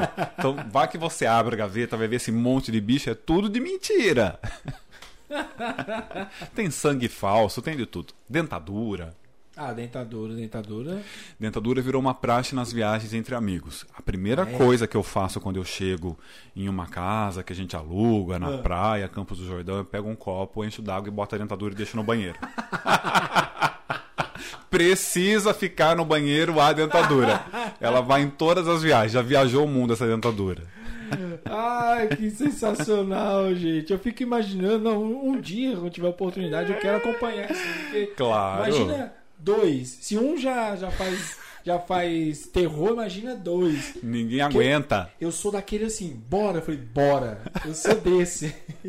As pessoas às vezes me marcam e dizem assim: João, olha essa ideia maravilhosa que eu vi no Instagram. Me marca ou me envia por direct. Aham. Eu falo, gente, eu já fiz, vai ver lá nos meus stories. uma colega me mandou esses dias uma. A barata dentro do pão. No. Mas era a história que o marido fazia um sanduíche para a esposa e colocava quatro baratinhas de borracha dentro. Ela mordia e ela sentia algo, ela via que era uma barata. Aham. Mas eu fiz com uma amiga no café da manhã, ela estava montando, era um pão de forma com um pedaço de mussarela e ela fechou. E foi buscar não sei o que na cozinha. E eu coloquei a clô no meio. então não foi como essa amiga sugeriu, mas eu falei pra ela, olha, eu tenho uma parecida, vai lá ver que eu tô na vanguarda, hein? Tá no meio ali, tá no meio. Nossa, eu, eu. É que assim, a gente tem que, tem que saber, né? Cada um tem o seu jeito. O meu, o meu é de fazer a zoeira, é, é pegar o, o. Agora a gente falou, é o time, é o, Isso. pegar o que a pessoa falou. Mas esse jeito aí, eu me lembro, tem quem, quem na minha família fazia muito isso. Gente, acho que era meu, um tio meu que já faleceu. Nossa, ele fazia era algo semelhante assim, não era idêntico, mas ele é, fingia cortar o dedo. Tem lá É. também, vai lá ver no... Nossa, ele, ele, ah, foi, eu lembro uma vez, eh, isso foi um outro tio meu que tava junto, os dois irmãos, que o meu, tem outro tio meu que ele é cozinheiro profissional. Uhum. E aí ele tava lá preparando. E aí tinha um pouco de. Tava preparando frango, linguiça, alguma coisa. Acho que era linguiça. Era linguiça. E aí logo, de- logo do lado acho que tinha o frango também, que tinha um pouco do sangue que sobrou lá, assim, ficou. Jogou em cima do dedo e cortou a linguiça, aquela fininha. Sei. E saiu gritando pela casa. Ah. A minha avó, quando ela, era, ela ainda era viva na época, ela ficou num desespero. Nossa, eu imagino. A aflição. Aí, daqui a pouquinho, a- ela, falou assim, não, olha isso aqui. Aí foi e mordeu assim, ó, nem tá doendo mais. Ah, tem um vídeo da inauguração da casa da minha avó, tá até no YouTube. Isso de 94. Era moleque, tinha 94, tinha 9 anos. Ixi, divulguei minha idade agora. Você é mais novo que eu ainda, tá tudo certo. Ah, é? Quanto, quanto você tem? 38. 38? Ah, 35, pouco. É, tamo aí. Vivemos aí praticamente a mesma, a mesma Exato. época. Daí tem nessa. Todo, na filmagem lá e tal. Aí a. olha a brincadeira saudável. Tá passando. Eu não lembro se era convidado ou parente. Aí o meu tio chega assim com a faca, fazendo aquela cena do. Do psicose? psicose. Só que aí na hora que vai chegar, ele vira a faca assim. Ah, só o cabo. Sei. Brincadeira Gente, esse é corajoso, hein? Não, mas não com, não com velocidade. Sei, sei. Bem devagar, e Sei. chegando e virava o punho assim. Que brincadeira saudável. É. assim, muito tranquila. É, essa eu não faria. Tem alguns tipos de brincadeiras, por exemplo, meu pai, que eu falei que é muito sarrista. Uma vez eu me lembro, criança, eu e minha irmã, a diferença é de um ano e três meses para minha irmã, ela é mais velha. Nós fomos em um shopping de Limeira, chegando em casa, tinha um rapaz inteirinho de branco no portão da minha casa. e a vizinha morrendo de rir, morrendo de rir, ria, ria, ria. E aí, eu e a minha irmã dentro do carro, os dois crianças, meu pai lá fora rindo e esse homem puto. O meu pai, numa conversa na empresa, convidou a empresa inteira para o casamento da minha irmã. Olha. A minha irmã é uma criança. E aquilo foi passando de um para outro e convidava um, só sei que tava um monte de gente, tinha um batalhão na igreja esperando começar o casamento. Ah. Que o meu pai divulgou que tinha comprado não sei quantos quilos de carne, não sei quantos litros de chopp e tal. Tinha um monte de gente na igreja e a minha irmã, com 8, 9 anos. E a vizinha, uma portuguesa, dona Inocência. Mas ela ria, ela ria, ela falava para esse rapaz assim: ela é uma criança. O senhor está confundindo, não é possível que o casamento seja dessa casa. Ele falou: é, quem mora aqui não é o fulano de tal. E falava o nome do meu pai. Aham. Ela falava: é, mas certamente é uma brincadeira dele. Mas deu uma confusão esse dia. Então esse tipo de brincadeira eu já não faço. Gente, aí, é, aí é pesado. É, não, gosto dá. de causar transtornos. A brincadeira que eu gosto é aquela que você faz, as pessoas conseguem rir e na hora se resolve. Você não fica criando constrangimentos, Sim, sim. coisas do tipo assim. Ah, não, eu, eu gosto também de algumas brincadeiras de susto. Ah, maravilhoso. É maravilhoso. Quantas vezes, quando minha esposa. A esposa é a melhor coisa, né? É. Nessas horas. Aqui tem as câmeras que a gente vai acompanhando, aí a gente olha no relógio assim. Opa, tá quase na hora. Ah, Isso foi a ma- mais recente. Paguei tudo da- das luzes. E aí fiquei acompanhando pra ver na hora que ela entrasse. Aí na hora que ela entrou, eu fiquei atrás da porta, que né, tem um espaço bom. Não sou, não sou uma pessoa muito grande, assim, pra frente só né, pra cima. E aí fiquei esperando. Ela entrou, aí a sushi foi, pulou, ela fez com você, Sim. pulou, correu. E aí na hora que e ela distraída com a cachorra, nem reparou que tinha alguém atrás da porta. E na hora que ela fechou a porta, ligou a luz, ela- eu, não, eu não falei nada. Só Eu saiu. só- não, só fiquei parado assim, com a cara esperando. Ela deu um grito e. Maravilhoso. Eu gosto de quem grita. É bom demais. Se não grita, não. Gente, não vem. Não vem levar susto, não. Tem que gritar. Você gravou, não? Não deu. Não deu ele- tempo. Não deu tempo, porque foi muito rápido. Que eu, deu um estalo assim, eu falei, não, preciso. Aí fui, desliguei, corri e tal. E o que de susto dela eu ainda não consegui gravar. É porque a gente se empolga. Exato. Um que eu não foi nem susto, não, mas é, eu até postei no Stories que foi muito engraçado. A gente tava limpando a casa. E aí ela pegou o, tá, o pano com, os pelos e tal, e foi bater na, na janela. E aí no que ela foi bater, jogou o pano lá fora. Caiu. Caiu. E aí ela começou aquele choramingar, né, de, de cachorro quando perde o osso. Aham. Aí esse aí eu gravei. Eu falei assim, eu não acredito que você fez isso. O que, que você fez? Ela, eu joguei o pano pela janela. Exato. E aí- Eu adoro quando grava, porque aí você consegue postar e outras pessoas participam daquilo. É Sim. muito engraçado. E aí, hoje em dia, os meus amigos mais próximos já percebem que tem que gravar. Ah, eu eu é já bom. faço assim, ó. Dá o sinal, é, a. Grazi é a primeira. Já tira o celular. Parceira, Grazi, né? O álcool gel foi gravado pela Grazi. Ah, foi. Vou pôr o álcool gel aqui. Grazi. Grazi vai ter que vir aqui sentar-se nessa cadeira e se explicar. Se explique, se explique. Porque ela é uma cúmplice. O Brasil quer explicação. Quer saber, o Brasil quer saber. e, e aí, falando dessa questão do humor e sobre essa questão da internet, né? É, eu hoje, Yuri, sou uma pessoa que busca ser mais leve. Sim. Não só em conteúdo que eu ofereço, quanto em conteúdo que eu consumo. Por exemplo, eu brinco, gente, eu não me chama para palestra. Ah, não. Não é. me chama para não sei o que. Eu já não quero mais. Sabe essa coisa de ter vivido muita coisa séria na vida? Sim, sim. do jornalismo hard news e política que eu estava contando aqui. Aham. Hoje em dia não me chama para um bate-papo sério. Outro dia me chamaram para um debate numa rádio, eu não sabia os temas. Quando eu vi, eu estava lá dando opinião sobre um monte de coisa super séria.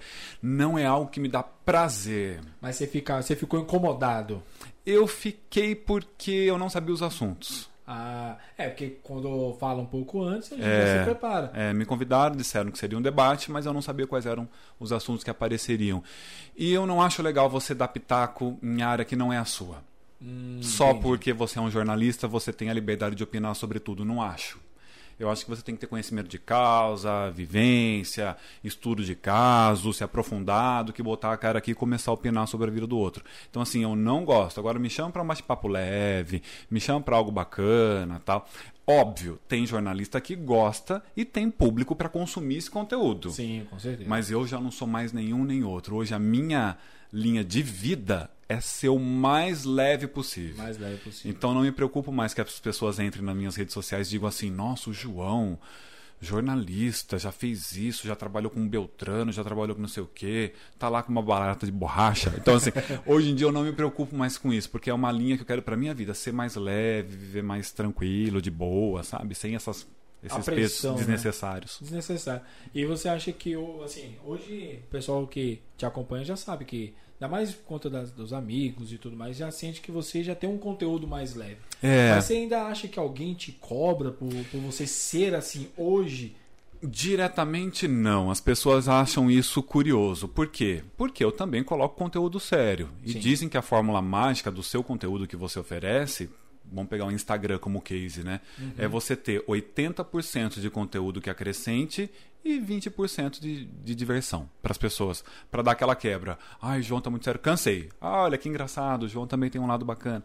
Então eu tô nesses 80 mais 20% do sério com a brincadeira. Então isso eu tô, tô cumprindo. Mas eu tive uma preocupação quando eu comecei a celebrar casamentos, por exemplo. Eu não queria que um casal que estivesse pesquisando sobre o João celebrante me prospectando enquanto celebrante, será que eu contrato o João? Será que eu não contrato o João? Visse o João com uma barata de borracha, com um pato de não sei o quê, um rato de não sei o quê. Eu não queria que eles que os casais vissem isso. Então eu criei um Instagram à parte para falar sobre o mundo dos casamentos. Ali tem o meu personagem, que é o João que celebra casamentos. Ah, entendi. Que é esse conteúdo que eles vão contratar. Vira e mexe, aparece um casal no meu, no meu Instagram pessoal, eu falo, meu Deus, o que, que fulano me adicionou aqui? Vai acompanhar o João, que talvez eu não quero que ele saiba que eu sou, que é esse palhaço, né? O João Bobo e, e tudo mais. Mas, enfim, essa pessoa já conheceu quem ele quer e se interessou e achou legal ter essa personalidade diferente. Ah, é, porque aí ah, entra meio que naquele mundo assim, igual, por exemplo, hoje em dia. Vamos botar. Não, hoje em dia não. Antigamente, com, com a falta da- das redes sociais, que ainda não tinha como é hoje, quando a gente se aprofundava com alguém, algum artista, um conhecido, uma celebridade de uma forma geral, a gente queria saber que ela comprando as revistas e tudo mais, para saber um pouco mais fora daquele trabalho. Então você. Boa analogia. Então, hoje em dia seria basicamente isso. Você Uhum. tem, por conta dessa da, das suas sua gama de, de trabalho, que é a Dynamos, Uhum. o João Micasa e tudo mais, tem que ter essa, no seu caso, Uhum. tem que ter essa diferença. Eu Então, fiz foi- dessa Você forma. fez dessa forma que aí É. aí entra naquilo naquilo que eu acabei de falar. O pessoal te conheceu como João Celebrante, gostou e falou: "Não, quero saber como é que é ele no dia a dia". Um pouco E mais dele. tem- e um pouco mais dele, e aí tem lá o seu Instagram pessoal. é Exatamente. divertidíssimo. E eu não quis, como na primeira pergunta, né? João se apresenta. Eu falei, e agora? Para que lado eu vou? Né? Aham. O que, que as pessoas de repente se interessam? É o João jornalista sério? É o João celebrante de casamentos? É o João pessoa física, amigo, que faz palhaçada tal? Então, para não causar ainda mais confusão na cabeça de quem me seguia, eu falei, não. Para colocar mais um João nesse meio, eu vou criar um Instagram à parte. O celebrante tá claro, é aqui. O celebrante não aparece, por exemplo, no meu Facebook, no meu Instagram pessoal. Muito raramente, quando tem algo que eu acho que é muito interessante, Sim. eu faço uma postagem ali, mas é muito raro. Então são conteúdos diferentes para as pessoas conseguirem entender. Porque tem muita gente que acha que eu ainda moro em São Paulo e faço cobertura internacional. Tem muita gente que acha que eu ainda trabalho com política. Sim. Então, para não causar mais confusão, eu tive que segmentar o conteúdo. É interessante, né? O pessoal, o pessoal até perguntou uma vez pra mim sobre essa parte de segmentar, por exemplo, eu aqui no meu canal, aqui na, na Twitch, eu tenho dois produtos, que é o meu minha live normal, que é brincadeira e conversar e distrair com a galera, e Uhum. o de hoje, que é o Magrelo Cash. Uhum. Aí falei assim, você vai querer um Instagram separado? Eu falei, não. Porque é, não foge tanto Uhum. do que eu já faço. Eu acho que é o ideal. Você conseguir concentrar todo mundo ali. Sim. É, eu não consegui, infelizmente. Não, mas aí é- já é um segmento um pouco diferente. É, Eu não, o pessoal já sabe que já tá esperando pegar um Instagram meu e falar. Eu falo é pouquíssimas vezes que eu falo sério. Uhum. Sério, falar, de falar sério. Aham. É pouco. Se você pega ah, os destaques meus de, sei lá, de 2018, primeiro que eu tô sem cabelo grande. Né? Você viu hoje que É eu tô... outra pessoa. É. Eu vi que você mudou, inclusive, o cabelo, Hoje né? eu tô- da última meio- vez que nós nos vimos. É. Ficou ótimo. Então, já tá quase. Ai, já- que inveja minha. Ó, tem um, tem um lugar muito interessante que você pode fazer isso é na Turquia. Eu já ouvi falar. Mas acho que eu não faria, não me incomoda, sabia? Não te incomoda? Não me incomoda. Não, eu também não. Uma vez perguntaram pra mim assim, porque eu tenho bastante cabelo Uhum. e pouquíssima entrada. Não que eu não tenha, né? Mas é muito pouco. Muito pouco. Muito pouco. E aí o pessoal pergunta assim: se você ficar careca, eu raspo. É, você não vai ficar, não. Você acha que você fica? Não sei. Eu acho que não. Bom, se for levar em consideração meu pai, meu pai tem meu pai tá com 60, 60, 61 e agora eu não lembro agora de Hum. cabeça. É por aí. E cabeludo. É, não. Você já teria uma queda mais expressiva se você fosse ficar calvo e tal. Não vai ficar, não. Então, aí eu, como o pessoal já entra, como eu tava falando, né, no meu Instagram já pra ver algo engraçado. E aí, então, assim, eu não vi o motivo de segmentar. O que já é diferente do, do seu segmento. É, é O bem seu- diferente, é né? bem diferente. Você já veio criando todo esse perfil, Uhum. né? Do começou lá com jorna- jornalista, Uhum. é, repórter, repórter internacional, política, né? E falando de política, só só se você quiser dar um comentário sobre esse negócio da máscara. Uhum. Eu não tenho nem o que falar dessa coisa absurda, gente. As pouquíssimas vezes que eu falei sobre política nos últimos anos foi para comentar os desastrosos posicionamentos do nosso presidente. Olha, eu Então, foram as pouquíssimas vezes que eu me coloquei. Por quê, Yuri, eu evito falar desse assunto? eu também. Por quê? É, é algo delicado, as pessoas estão cada vez mais agressivas nessa área. Demais, é, im- é impressionante. É, é muito sangue no olho. Muito, assim, antiga, só cortando rapidamente, não sei se você chegou a ver esse post, é um post, eu vou botar aí, 2008, aí da Orkut. Uhum, Eu não gosto de maçã. Ah, você não gosta de maçã? Então tá bom. Você não gosta de maçã. uhum. 2021. Você não gosta de maçã por quê? Porque você tá com uma coisa contra a cor dessa maçã? Exatamente. Por quê? Porque você não quer que essa maçã faça parte da sua. E começa. Hoje em dia tá assim, hein? Eu. eu ah, eu, eu 2000, foi 2018, né? Foi a, a eleição, né? Eleição. Eu, assim, eu tenho meu posicionamento político assim. Eu analiso todas as questões de todos os candidatos Uhum, e vejo qual a melhor. Foi assim uhum, que eu tomei a decisão de votar no candidato. Uhum. Só que por até chegar nesse ponto, a pessoa só queria saber, você é esquerda ou você é direita? É isso. Não tinha. E eu, eu teve muita gente que parou de falar comigo porque eu achava que eu era bolsonarista. É. E outras pessoas que pararam de falar comigo porque achavam que eu era lulista. Uhum. Não.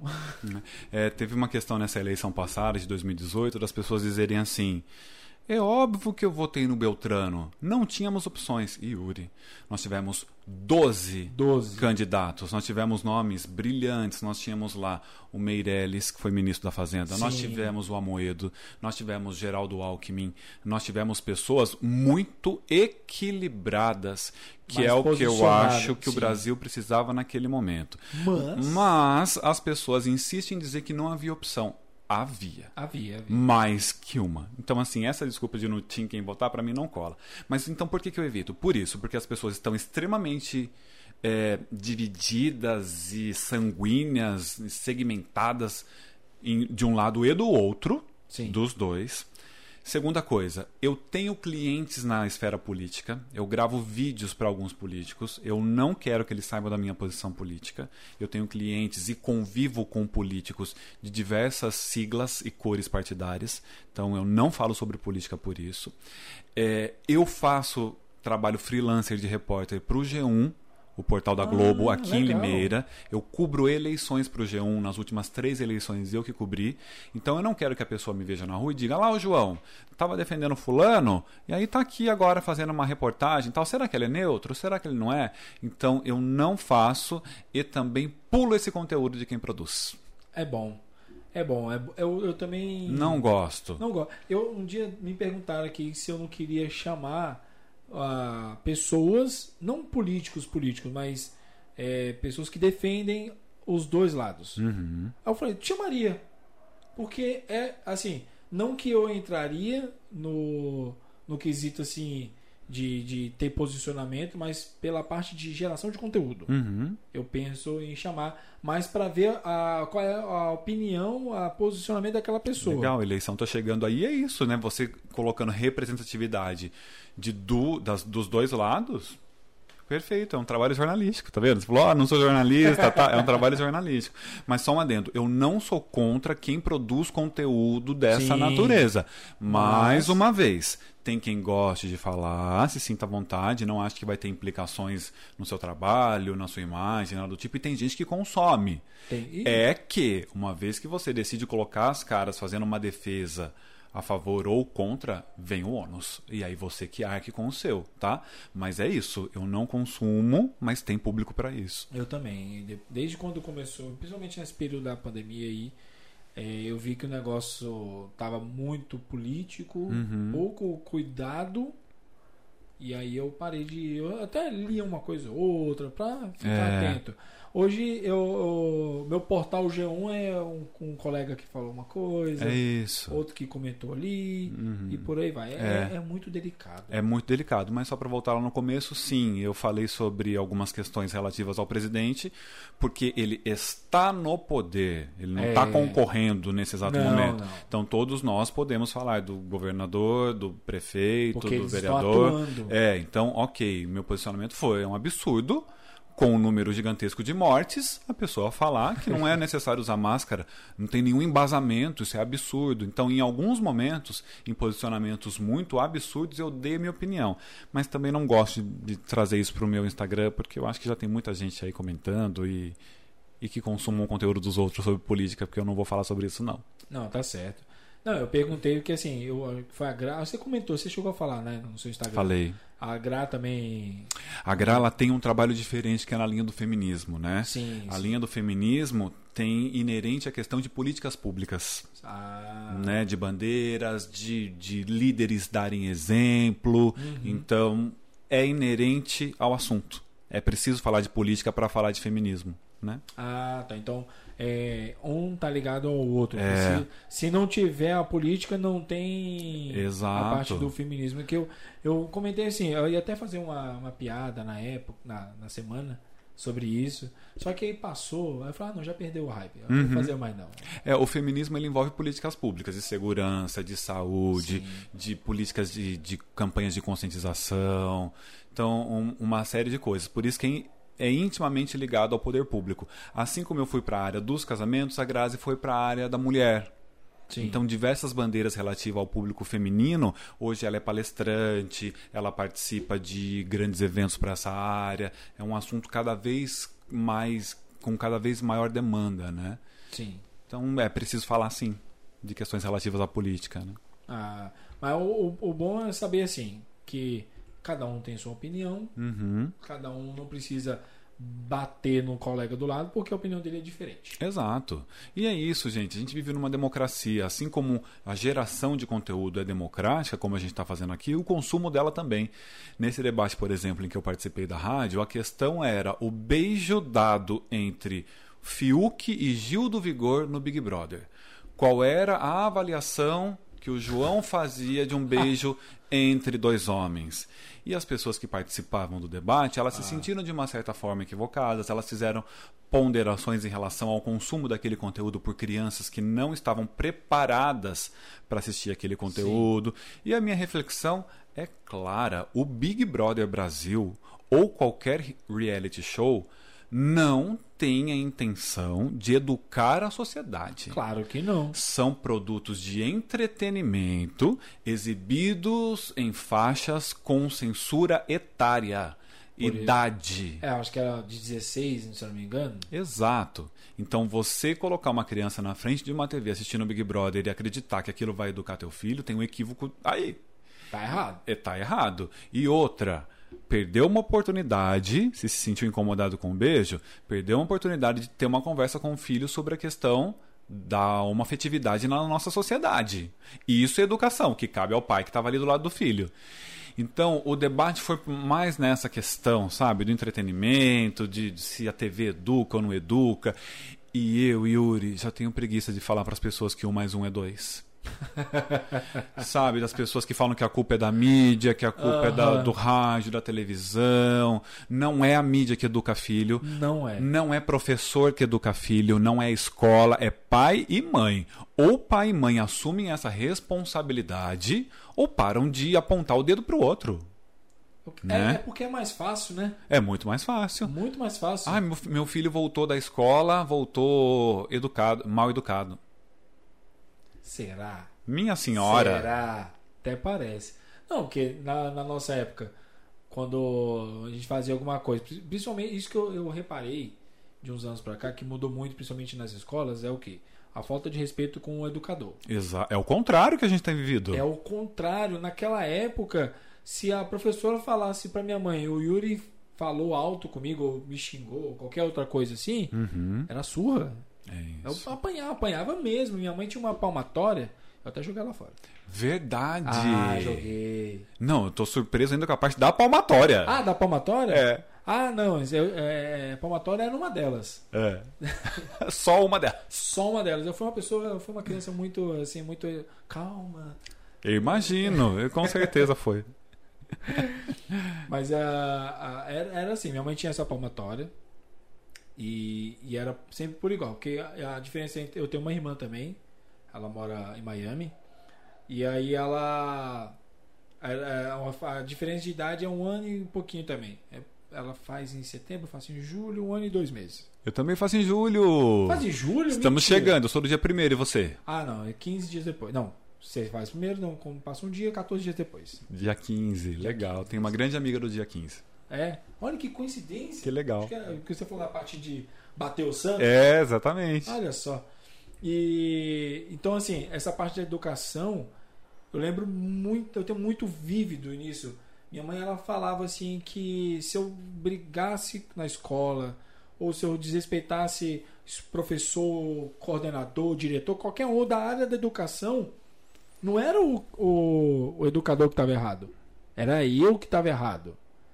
E se chegasse ao ouvido dela, eu ia tomar as consequências dentro de casa, porque tá errado. Eu Uhum. estava errado. Uhum. Agora hoje você vê muito. Nossa, agora a gente tá num momento meio político aqui. Político assim, pode dizer, né? É. Debate bom. É, exato. É, que se a professora falar alto com o filho, a mãe vai falar com o professor, aponta o dedo e chega no meu filho. Ah, meu, eu que eu tenho um filho, não sei se eu cheguei a comentar com você. Eu vi nenhum dos programas que você comentou. Comen- Então, eu tenho um- meu filho tem 11 anos, fez 11 anos mês, pass... mês passado. Deu um, deu um delay Aham. aqui. Fez 11 anos e teve uma situação na escola que a mãe dela, a mãe dele ligou pra mim pra falar que meu filho tinha feito malcriação pro professor. Tá. E aí, como eu já tenho toda essa bagagem, eu não cheguei lá, professor, nem cheguei para não quero professor, não, eu cheguei pro meu filho, eu falei, o que que você falou? Primeiro eu queria saber o que a, a, a visão versão. dele. E ele falou pra mim, ó, foi isso, isso, isso. Eu falei, você sabe que você tá errado. E falando sério. Aí ele deu uma risadinha, eu falei, não tô rindo. Quando o pai brinca, é de um jeito, e agora eu tô falando sério. E chamei a atenção dele. Aí eu cheguei pra, pra mãe, que meu filho mora lá em Brasília, e aí eu cheguei assim, ó, na época ele tava com, acho que era tablet ou videogame, alguma coisa assim. Eu falei assim, ó, você, você vai fazer o seguinte, você vai tirar o videogame ou o tablet, que eu não lembro, vai ficar um mês, aí ele chorou, eu falei, não, você tá errado, agora você vai fazer o seguinte, sua mãe vai, vai com você, falar com sua professora e você vai pedir desculpa pra professora. E ele? Ele foi e fez. É assim que tem que ser. É assim que tem que ser. Porque o errado não é, não é, o, não é o professor. Porque Uhum. assim, na minha família tem, tem minha tia que é. A mesma tia que eu tava falando que ela é atriz de teatro, ela também foi professora de artes cênicas na escola. Uhum. E ela foi minha professora também. E eu tenho assim, esse, é, essa parte assim, de educação, de- educadores na família. Né? Tem prima, uma prima minha que está fazendo agora, fazendo pedagogia, que quer virar pedagoga. Então, assim, a gente cresceu assim, tem que respeitar por que, que é tão diferente. Eu fico pensando, gente, o que, que é tão diferente da sua época Uhum. para a época de hoje? Exato. Você me lembrou muito a minha mãe. A minha mãe dizia a mesma coisa. Se eu for chamada na escola algum dia, não pense você que eu vou te defender. É, Não pense não você. pense, não defendia. E hoje nós vemos o que? Agressões a professores feitas por pais. É absurdo. Isso é gravíssimo. Então, esse debate, eu fiz essa defesa do professor enquanto um, um profissional que complementa Aham. a educação em uma outra linha, né? Não a educação é, brusca, né? Que a criança precisa já chegar na escola com ela, com essa bagagem. E também fiz a defesa da mídia. Hoje em dia a gente tem um controle remoto. O controle remoto, você muda de canal, gente. Acabou. Você desliga. Tem diversas ferramentas como o YouTube, essas plataformas como Netflix, a Amazon, Globoplay, que você consegue restringir o conteúdo para conteúdo infantil. Tem, tem, você cria o perfil, né? Exato. É você segmenta o conteúdo que você quer que o seu filho veja. Não dá para colocar a culpa na mídia. Não Não, dá, para colocar, porque hoje a gente tem diversas opções. Se você está consumindo aquele conteúdo, é porque você quer assimilar aquele tipo de mensagem, aquela linha editorial, ou você quer que seu filho consuma tal. Então é esse debate que eu participei e, e é isso. Não dá para colocar culpas. A gente tem que olhar um pouco mais para dentro em relação a essa questão. É porque é aquilo que eu falei, é mais fácil você apontar o dedo pro coleguinha do que se você olhar dentro de casa Uhum. e ver o que, que tá errado. Exato. E Yuri, é o que eu estava falando para você, essa coisa de buscar ser mais leve. Eu não quero gastar minha energia, porque isso me consome demais, defendendo que alguém respeite duas pessoas do mesmo sexo que resolvam se envolver. Ah, não. é. Não, Não não, tem mais brecha para você ter que explicar a necessidade de respeito Sim. diante de uma situação como, de uma situação como essa, não há mais brecha para você explicar a necessidade de respeito a uma pessoa de uma classe social inferior. Não há mais brecha para você ter que explicar a necessidade de respeito a uma mulher. Não há, então eu não tenho paciência. Perde, perde, pe- perde energia, né? Me, me consome demais, assim. Me chama para falar sobre algo que vai me acrescentar, algo do que eu já aprendi que eu vou vai ajudar na minha evolução. Sim. Não me chama para falar pro outro que um mais um é dois. Que todas as informações estão aí no mundo. Eu não vou ficar perdendo tempo debatendo isso, entendeu?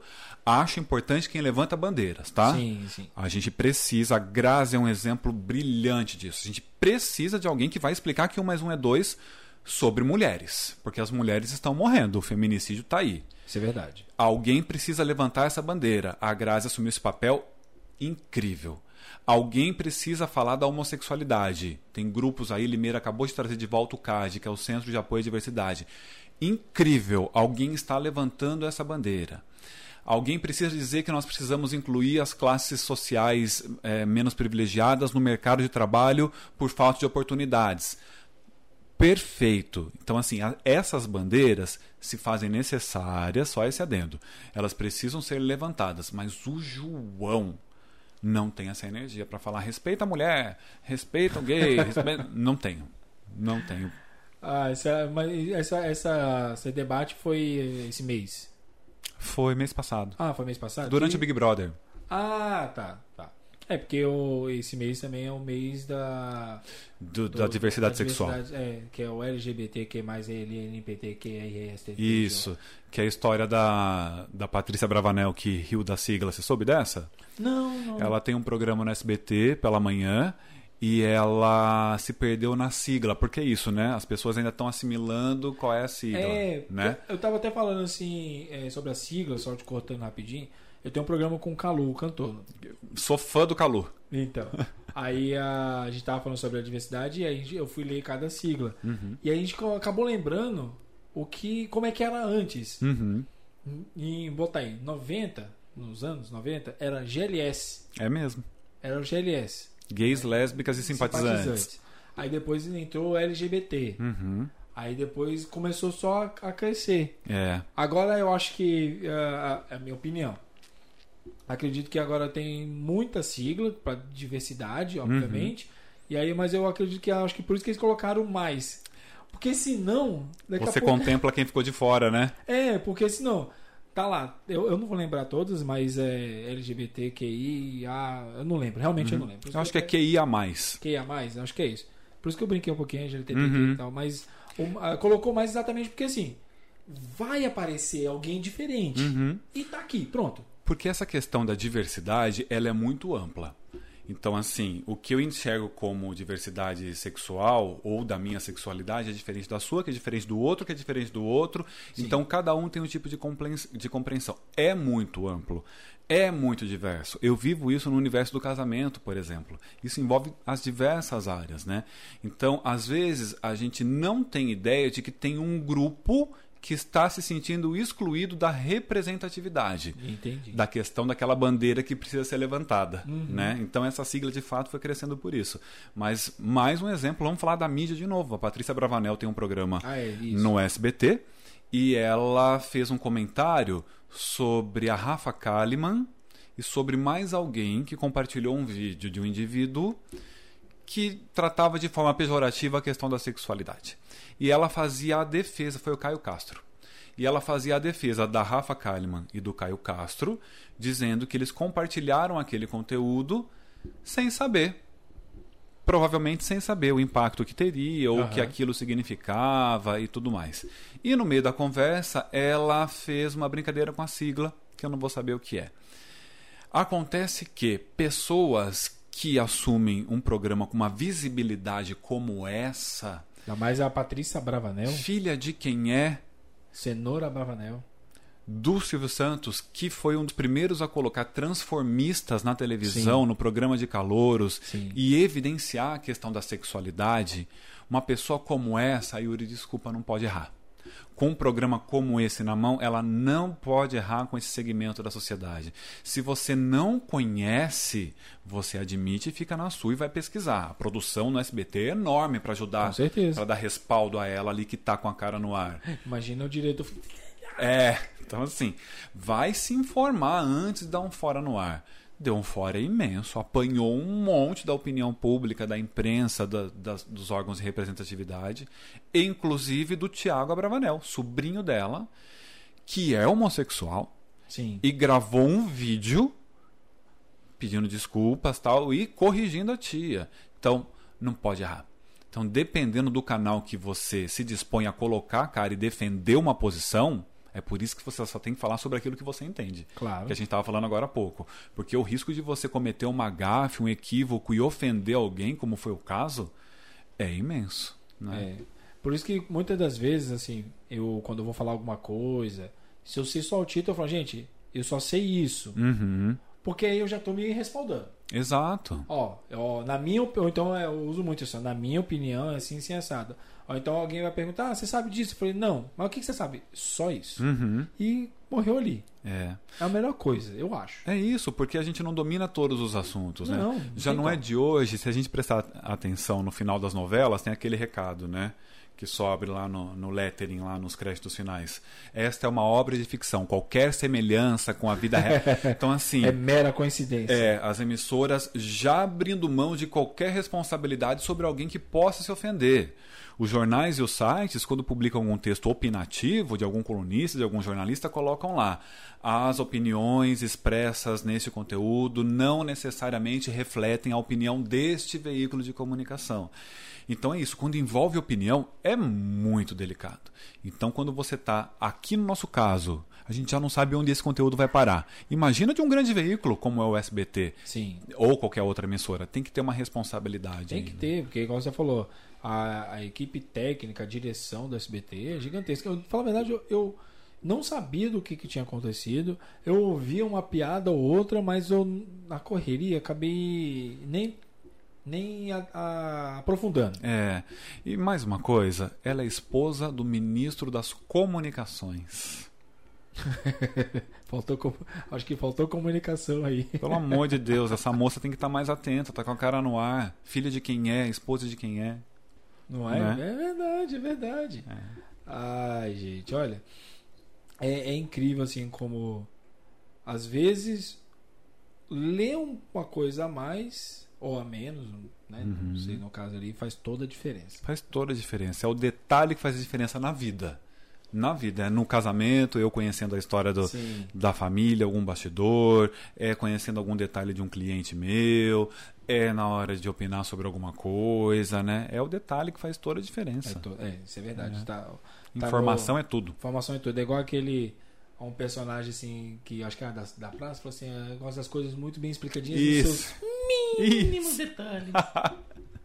São os detalhes que fazem a diferença. Faz Tinha um jornalista que falava assim: é no óbvio, é no óbvio que a gente se fode. É. Você acha que tá óbvio tal? Falta contexto. Cuidado com o que é óbvio pra você. Nem sempre, nem sempre é É. a, a- sempre a, a verdade, né? Exato. Porque. Falei um palavrão aqui, né? Não, Não tem problema? não tem aqui. não tem? Aqui, pode. Aqui pode. Então é. tá bom. Aqui, a, a- o- aqui o Twitch, é, quem faz o canal é nós. É por isso que o pessoal fala, é o perfil, não é um perfil na Twitch, é o canal. O Aham. canal é meu, o canal é meu. Então, perfeito. Não seremos censurados. Não, não. Não tem o botão do pi aqui. Perfeito. Não, eu até falo assim, quando. Como você nem precisava muito, não, porque eu já sei que isso é uma conversa bem solta, mas pra quem não me conhece, foi, ó, pode ficar tranquilo, pode falar. Que assim, não é, é não dizendo que a internet é uma terra sem lei. Não.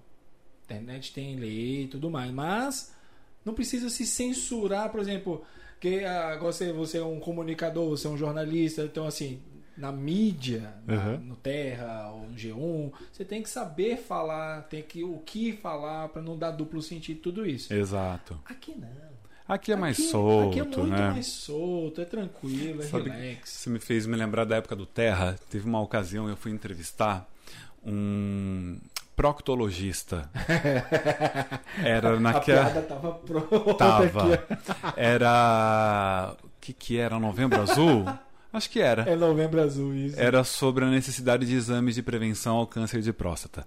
E aí, a apresentação era: eu estava aqui na bancada, num computador, analisando ali as perguntas dos internautas e ia repassando para o entrevistado, né? Aham. Aí sobe uma pergunta assim: Gostaria de saber, o doutor, é possível fazer o autoteste?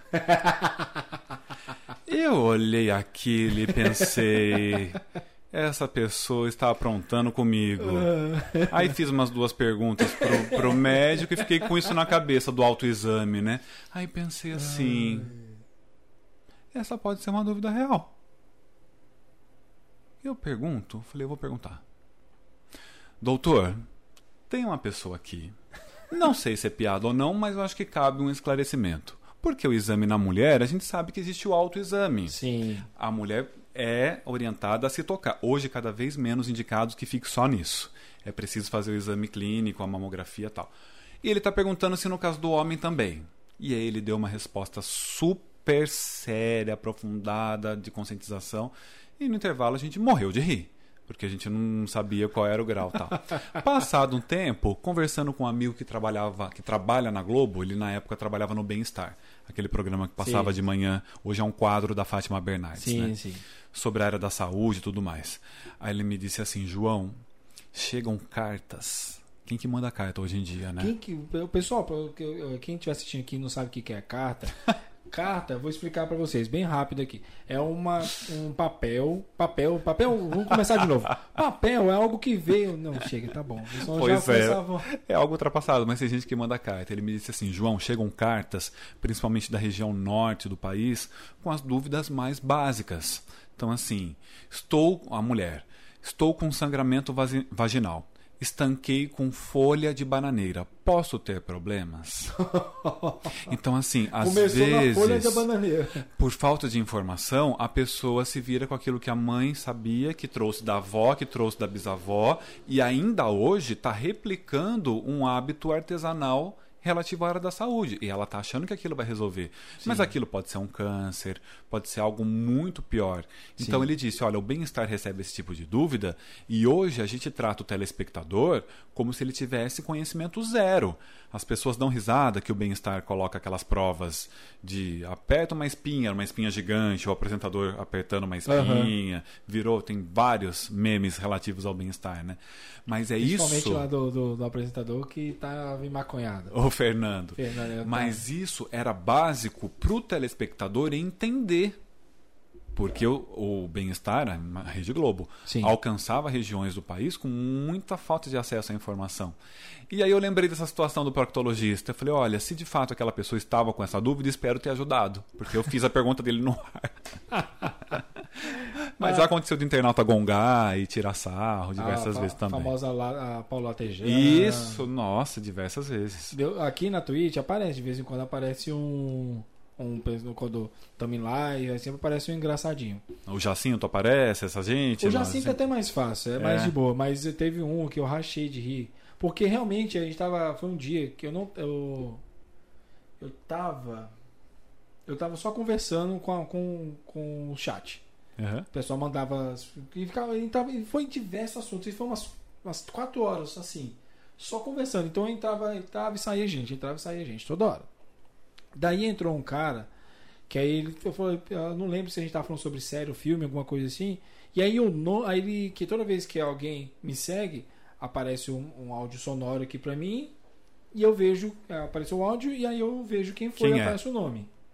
E aí era. Na, na, na dispersão, eu sendo piadista, eu caí na piada. Aí o, o nome da pessoa tava comi o cu de quem leu. Ah! Aí. E você leu? E eu tinha acabado de ler. aí eu fui. Aí eu- na hora eu comecei a rir, não tinha como não rir. Aí depois eh, entrou na piada e falei assim: Ei, tava gostoso? Ó, a- internet não perdoa, né? Não. Aí não. Aí, Aí você foi no jogo de foi cintura. no jogo de cintura até, mas é- esse dia eu rachei de tanto que eu ri. Porque assim, a gente tava falando, estava bem descontraído, mas é. No meio lá do chat apareceu, aí eu olhei e falei assim, ô, tudo bom de comer de quem? ah, aí eu comecei a rir. Curtiu? Aí eu falei, tava gostoso? Espero que não tava, não tava com gosto de chocolate. Aí começou. A internet tem dessas, Não, né? não tem, o pessoal não perdoa. Não perdoa. Não perdoa. Aqui o pessoal, a, o pessoal tá assistindo, mas o pessoal já sabe que no Magrelo Cash é mais assim, tem a descontração, mas é é mais entre aspas, um pouco mais sério, porque eu não tô lendo tanto o chat. Mais informativo, né? Mais informativo, tanto que pouca gente com- comenta Uhum, mesmo uhum. no chat. O pessoal gosta mais de assistir. Legal. É, legal. Depois eu vejo no final a, questão de views e tal. Isso é muito, Eu acho muito isso legal. impressionante, porque a gente não sabe onde vai parar, quem tá Não. vendo, como essa pessoa é impactada, né? Não, não. Isso é muito legal. É muito legal. E, por exemplo, minha, já teve vezes o pessoal me agradecer de- em live e a pessoa da Alemanha. Olha que demais. Da Alemanha, eu tenho o pessoal que. Da, da eu sempre confundo. Su- Suíça. Eu sempre confundo Suécia e Suíça. É tudo Suíça. É igual Valinhos e Vinhedo, a gente nunca sabe. Que é muito. é, Verdade. eu fico nessa situação sempre. Itatiba e Atibaia, umas coisas assim. Você tem que se concentrar pra saber qual é qual. É, Itatiba, Atibaia. Olha, eu não É. tinha parado pra pensar nisso. Temos aqui também. Interessante. Então, aqui na, aqui na internet a gente tem que tem que ter um jogo de cintura, É. né? E o pessoal até pergunta assim pra mim às vezes se chegando no nível mais alto eu vou conseguir ler o chat todo. Eu falo, na medida do possível. Uhum. Porque, por exemplo, a gente mira no, no, no topo. E aí no topo, quando a gente vai ver live, só tem chat subindo. É, não, Não, dá. tem como, não dá. Não dá. Você se vê assim, o pessoal assim, por exemplo, quando que você é uma, você é uma pessoa, igual a gente tava falando, né, uma pessoa no seu pessoal, o seu perfil pessoal, que você é mais comunicativo mais no Instagram, Isso. de postar as coisas, Exato. tudo, né, a sua sua porta de entrada pro João É, é o seu Instagram, então ali é a sua a sua, a sua o seu canal, exato. Pronto, é o seu canal. Então, acredito eu que você recebe muita mensagem, muito DM. Tem, é uma coisa muito doida esse universo que o Instagram oferece pra gente, né? No dia, por exemplo, que eu recebi o pato e fiz lá uma brincadeira, gente, eu tô com um pet novo aqui, fiz lá um videozinho, um- uma dancinha, uma bobagem, me chama uma moça no automático assim, João, adoro seu conteúdo, quero te mandar um conjunto de moletom, posso? E aí vem uma outra personagem que a gente tá- ainda está definindo se somos ou se não somos, que é a questão da influência digital. Né? Eu vi que passou por aqui Ah, Luciana. Sim. Por quê? É, O que, que eu disse para ela e o que eu digo para todos? Eu digo, olha, eu não vendo produto. Não é o meu intuito. Se você quiser me mandar, com o maior prazer, eu vou postar, eu vou falar do seu produto, vou mostrar as qualidades, tal, com o maior prazer. Mas não é meu intuito. Já Ah. pessoas já pediram o orçamento. Eu falei, Sim. olha, eu não tenho alcance de uma O Media Kit, né? de uma blogueira para poder comercializar esse meu espaço. Mas se você quiser me mandar para eu experimentar, para que eu veja, para eu mostrar, conte comigo. Isso E ainda não está definido se vai, vai virar sabe ou não. por quê, Yuri? Porque assim, essa questão do influenciador digital é uma profissão que a gente precisa aprender a respeitar. Sim. Tem muitas pessoas que fazem isso como ganha-pão. E eu Isso. trabalho com essas pessoas, inclusive para clientes meus. Eu convivo, respeito, entendo o trabalho delas. É uma profissão. O João é jornalista que não quer invadir a área do outro. Ah, então, entendi. eu fico numa dicotomia porque eu estou sendo é, abordado por pessoas que querem me mandar produtos. E aí eu, para ser sincero e justo e honesto com todo mundo que trabalha com isso, digo para quem me procura, eu não sou um influenciador. Eu sou um jornalista e as pessoas gostam do meu conteúdo. Se você quiser me mandar sem interesse nenhum em visualizações, de engajamentos, não sei o que lá, eu recebo com o maior carinho. Agora, se você quiser que o seu produto tenha uma grande visibilidade e você queira reverter em vendas, eu posso te indicar um monte de gente super legal que trabalha com isso. Então eu acho importante a gente ser honesto nesse mercado. Que tem gente que está fazendo cursos, está se preparando para isso. Eu não. É uma demanda que está vindo e eu fico ali. Olha, gente, não é isso. Olha, quem é fulano, tal. Mas, porém, entre tudo, no entanto, tem uma outra questão que a gente deve analisar. As pessoas estão cada vez mais buscando, além dos influenciadores pesadões com milhares de seguidores, os influenciadores reais, que é você, que sou eu, que é a Grazi, que são aquelas pessoas que você fala assim: nossa, se fulano tá consumindo, eu não vejo muitas marcas no Instagram dele. É porque esse deve ser bom mesmo. Se ele tá falando dessa marca, eu conheço o Yuri. O Yuri convive comigo tal. Dá para confiar, eu vou experimentar. Então, por diversas vezes, quando eu tenho que colocar algum cliente meu na boca de influenciador, eu trabalho com esses que estão no mercado há muito tempo e busco aquelas pessoas que formam opinião com credibilidade em alguns nichos, em alguns segmentos e que eu sei que influenciam. Então, por exemplo, aqui em Limeira, nós temos pessoas da área da moda que não têm milhares de seguidores, mas que são seguidas, que influenciam. Nós temos arquitetos aqui em Limeira que não têm milhares de seguidores, mas que influenciam. Nós temos jornalistas aqui em Limeira que não têm milhares, milhares de seguidores, mas que influenciam, colunistas sociais. Então a Dynamo está sempre de olho em quem se destaca na sociedade que possa, de repente, ter um recebido de um cliente nosso. E por vezes nós já tivemos uma experiência muito melhor com essas pessoas do que com o influenciador pesadão, Sim. que só trabalha com isso. Ah, entendi. Bom, você já tem meu contato, Então, coisa. tá vendo? Todos somos. Tamo- Inclusive você que tamo- está assistindo aí, gente. Você influencia a sua família o tempo Exatamente. todo. Qualquer coisa você só pode chamar aí. A gente, Isso. A gente está tá querendo, a gente tá querendo. Vou dar um exemplo dessa semana. A minha irmã tem uma farmácia em Iracemápolis. Ela me mandou uma mensagem e disse assim: João, posta pra mim que, tá, que tem teste de Covid disponível Ah, na minha eu vi, farmácia. Eu vi. Eu falei, posto, mas aconteceu alguma coisa? Ela falou, olha, Limeira está desesperada porque as farmácias estão com a agenda muito corrida para fazer testes e tem algumas farmácias que não tem mais. Eu postei um dia à noite, era por volta das 10, eu acordo no dia seguinte com uma mensagem dela falando, João, não sei o que aconteceu de madrugada, já tem 23 reservas. Ou seja, é um público significativo que foi influenciado por mim, mas sem compromisso. Se eu influenciei, tá ótimo. Se eu não influenciei, eu dei uma informação. Isso me deixa confortável. Ah, Aí sim. Entendi. Agora, se ela tivesse me procurado falando assim, vende, eu preciso vender 100 em 24 horas, eu ia falar, não sou eu. Tem que procurar alguém que trabalhe com isso tal. Ah, entendi. É, eu, eu, assim, eu. Não é que eu que, assim, é isso que eu quero pra pra trabalhar como uma parte de influência. Mas eu até desejaria ter alguma. Eu não vou assim, eu, eu- eu tenho essa visão também. Eu quero. Não é, é, não é visão a palavra exata que eu queria falar, era. Essa análise de, de, de cenário, Não, chega, não chegaria a ser análise, porque você acaba entrando na visão. uhum. É. Gente, fugiu, fugiu totalmente a palavra aqui. postura, conduta. Não é mais desejo, mas é como se fosse, é como se fosse desejo de ter assim uma marca para influenciar e tudo mais. Mas Uhum. eu também tenho a consciência que eu sou uma pessoa. Eita, derrubei aqui. Ó. eu sou aquela pessoa que, igual eu assim, eu, eu tenho minha, meus influências, minhas, minhas influências com algumas pessoas, mas também não é nesse, ó, você tava falando assim, ó, de precisar para vender, não sei o quê É. tudo mais. Não, eu gostaria assim. Eu tenho meu conteúdo diferente. Uhum. Tanto que eu até recebi o- recebi junto com a, com a Roupinheiro e a Boca Preta, eu recebi um boné. Que é maravilhoso, muito obrigado pessoal que tá assistindo aí, se estiver assistindo também. e aí eu, eu pensei assim, nossa, que da hora é ter alguma coisa para receber. É. É mu- muito gostoso. É gostoso. Eu nunca. E foi meu primeiro recebido mesmo. Uhum. Porque antes eu tava eu fazia um quadro que era os recebidos pagos. Tá. Aí depois eu comecei a fazer os recebidos boletos. Maravilhoso. É. Que aí eu, eu mandava, marcava a empresa falando que chegou o boleto, é meu recebido. Tá aqui. Tá aqui. como. Faço, faço questão de mostrar. Faço questão de mostrar. Tiro o nome, tiro o endereço, não precisa. E. Mas, assim, eu tenho essa vontade Uhum. de poder trabalhar, ter minha certa independência, seja.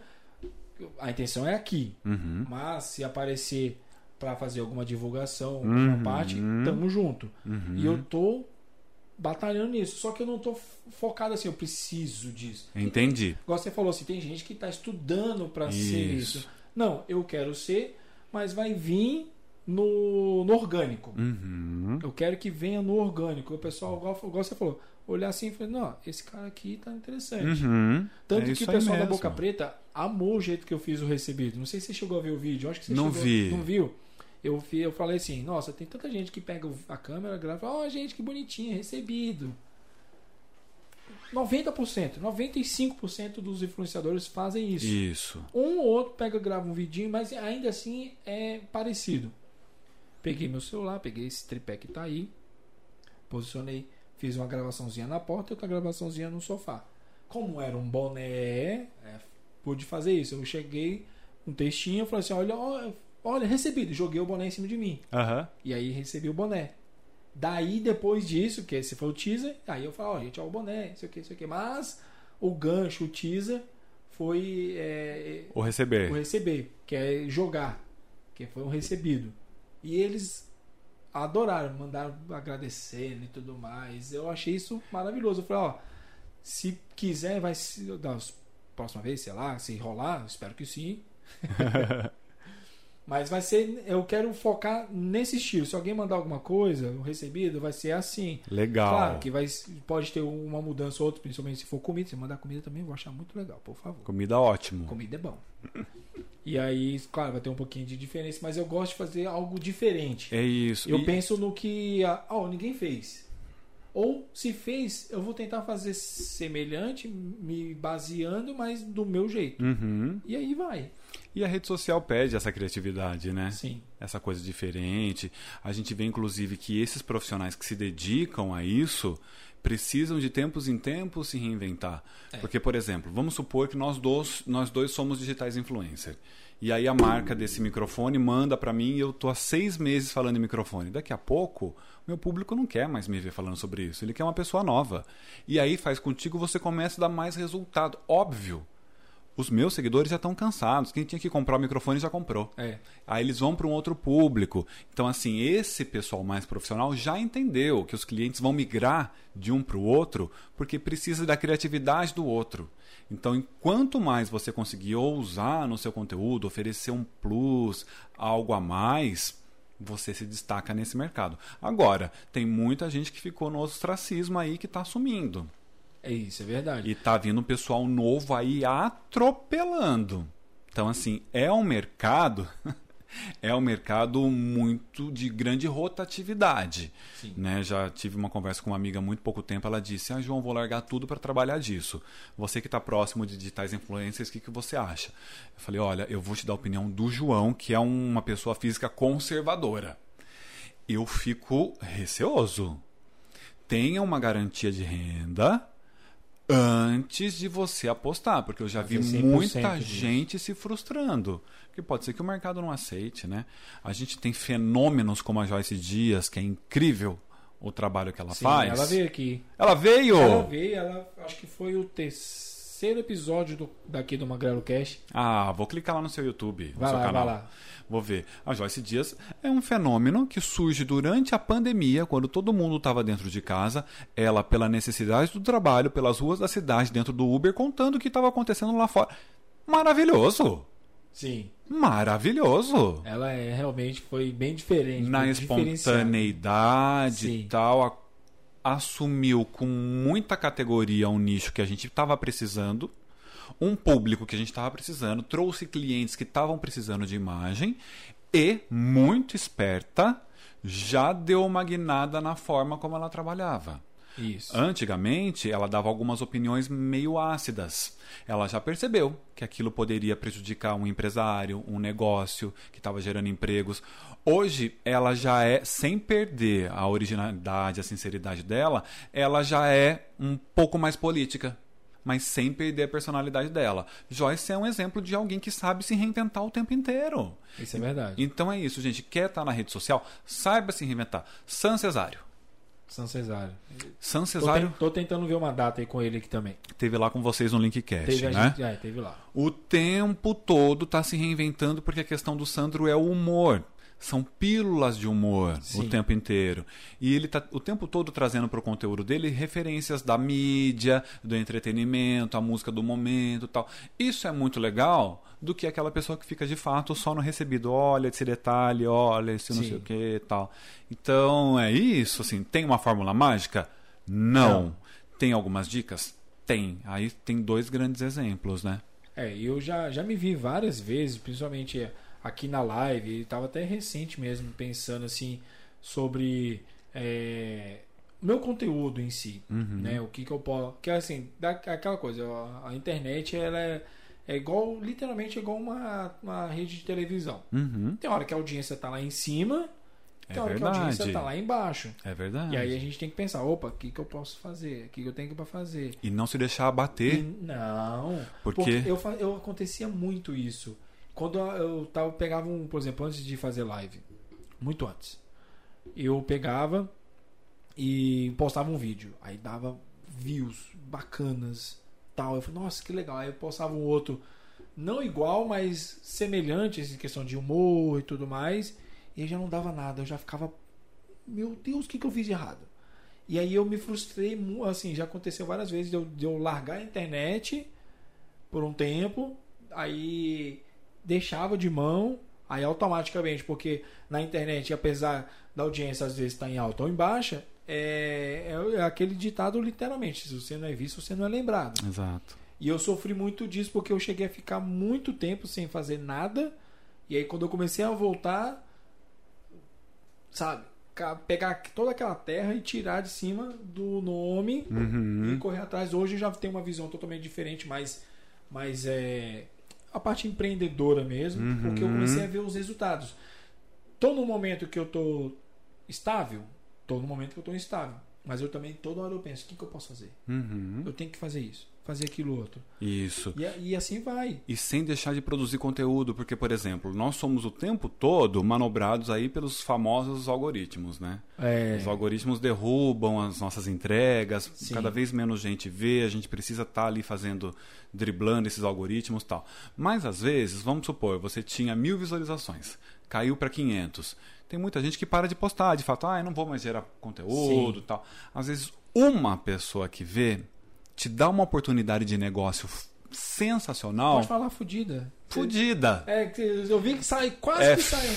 e você desperdiçou. Eu vou dar um exemplo, vou voltar no exemplo da, da farmácia. Uma amiga me mandou e disse assim: João, já joguei no grupo da minha família. Tem o tio que tem uma empresa que estão quatro, com quatro pessoas com suspeita. E eles vão lá e eu acho que vão levar as esposas. Aí. uma pessoa Uma que pessoa. viu.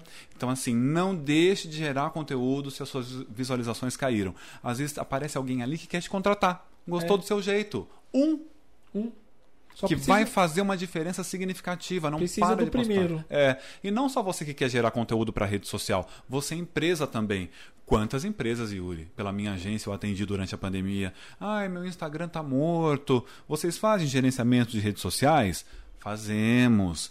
Nós geramos posts informativos, né, para vender Ah, aquela vi, já empresa vi. tal, né? Já. Fazemos, institucional, fazemos. Desde quando você não atualiza? Ah, eu fechei em março do ano passado, assim que começou a pandemia, tá até agora. Mas tem mais de um ano. Ah, Nossa. então, mas você acha que isso tem a ver com a minha queda de clientes? Jura?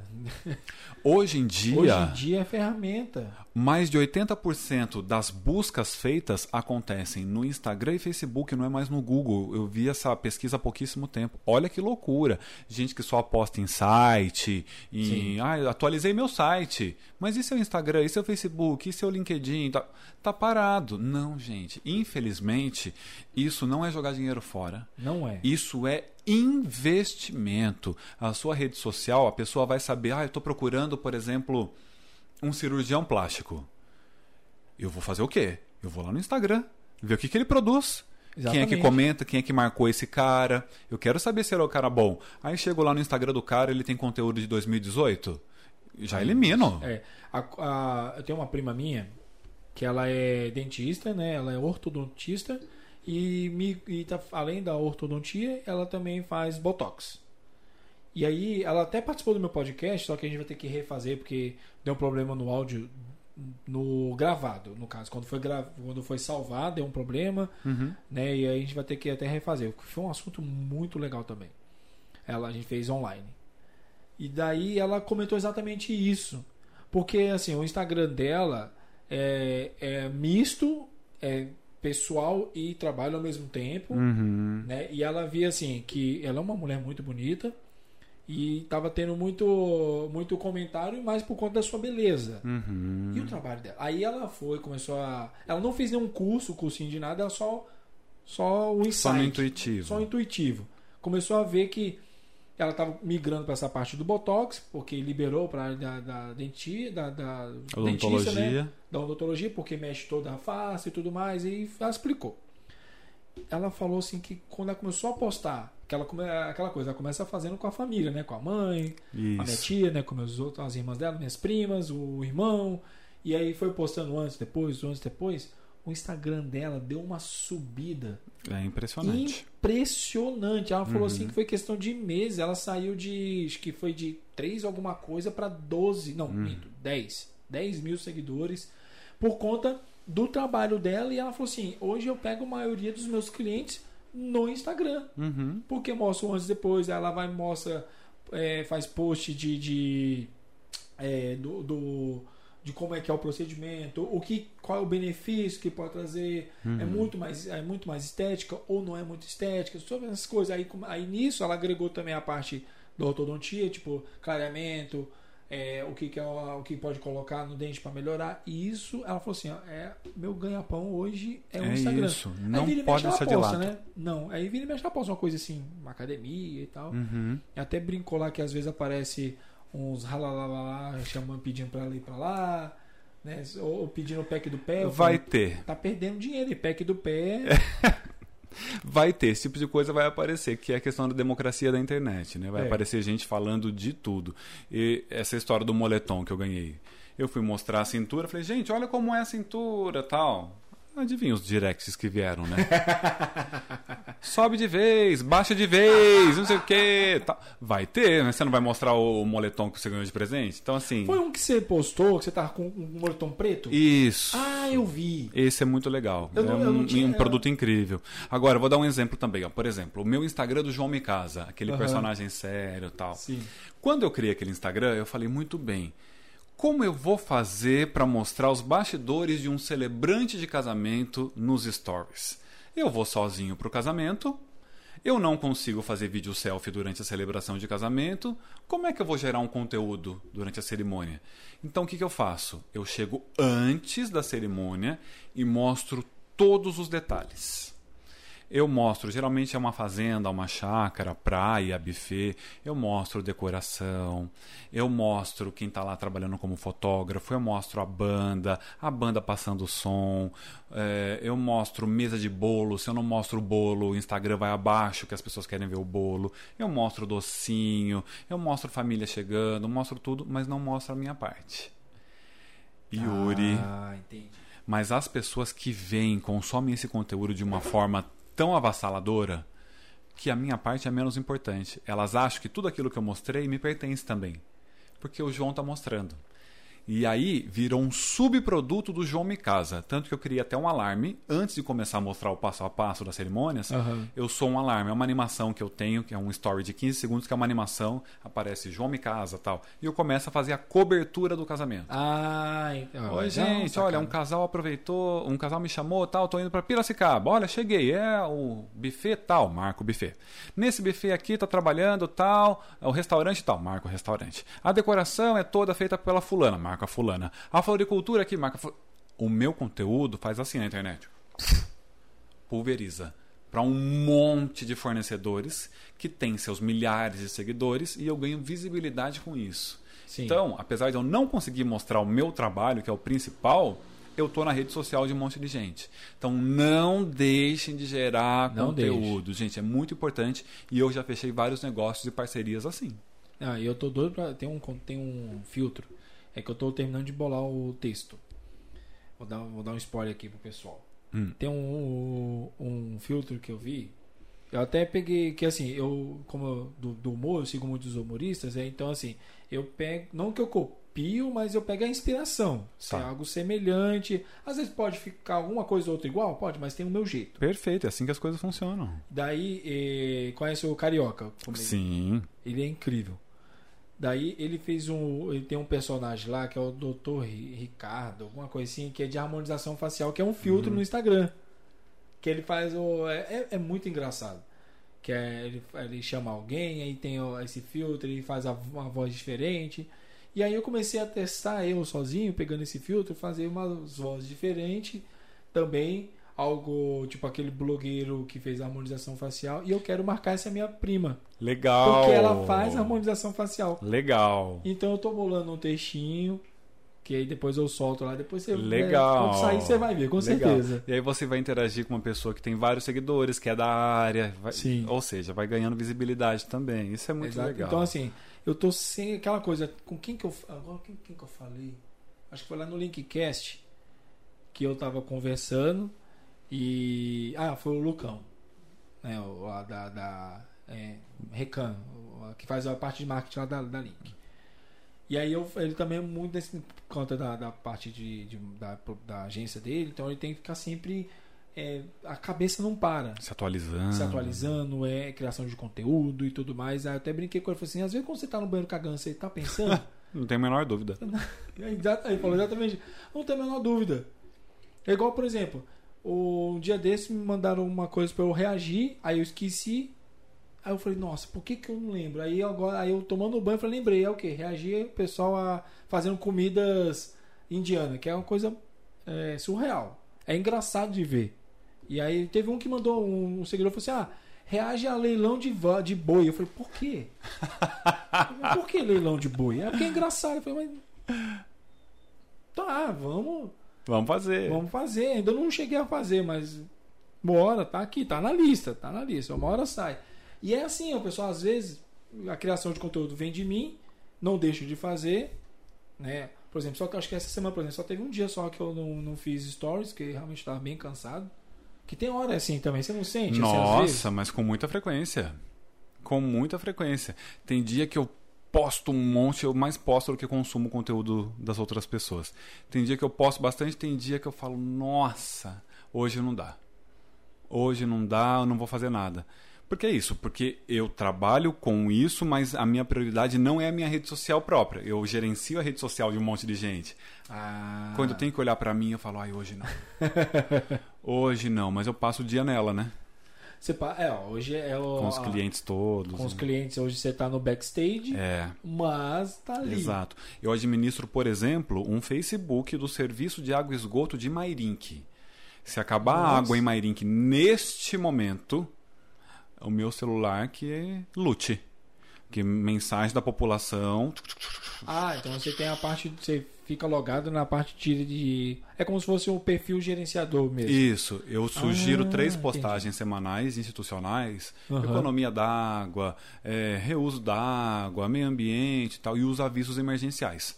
Falta d'água, adutora que explodiu, rompeu não sei onde, e atendo a população. Segunda via, tal, tal. Então eu passo o dia inteiro recebendo coisas de um perfil como esse, assim como de um, uma conta de, de, advogados, de cirurgião plástico, de uma escola de pilates. Então, quando chega na minha, eu falo, ai, hoje não. hoje não, mas a gente não pode deixar de lado sempre. Não né? pode deixar de atender, isso é verdade. É. E no, no, daqui de Limeira, da, da Dynamos, qual um dos influencers daqui que você, vocês cuidam? Tem algum? Que a gente curte? Não, que vocês cuidam. Cuidam? Não, a gente não tem nenhum influencer nosso.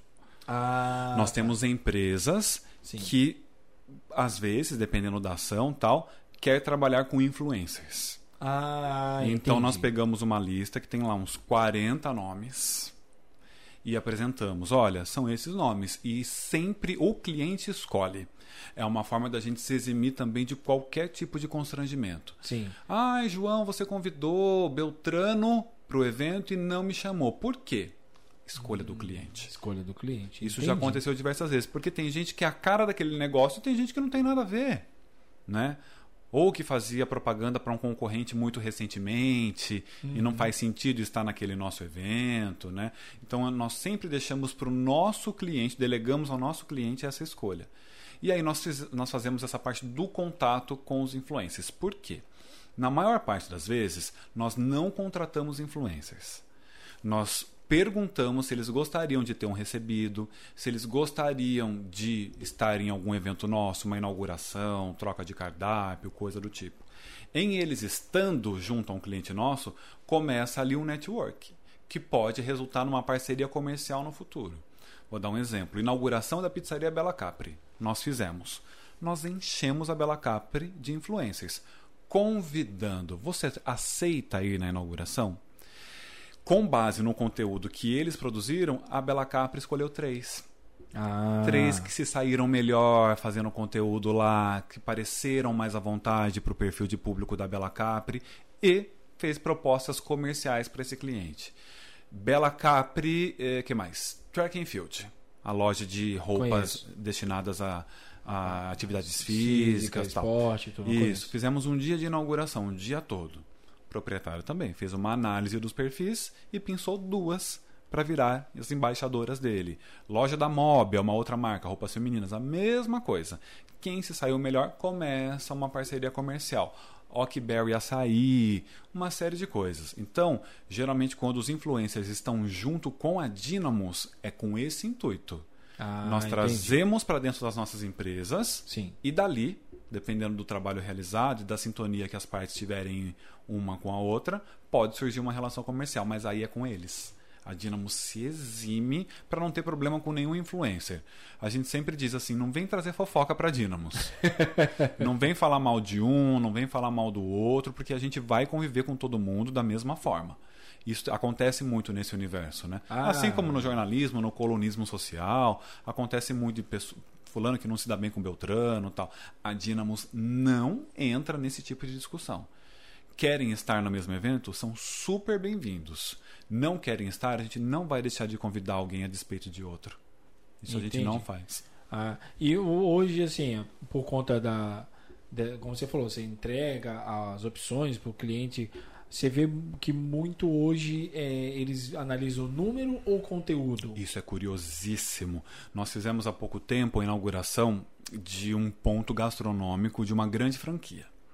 Essa franquia nos pediu a lista de- dos influencers de Limeira. Nós passamos os 40. Ela nos devolveu com 11 aprovados.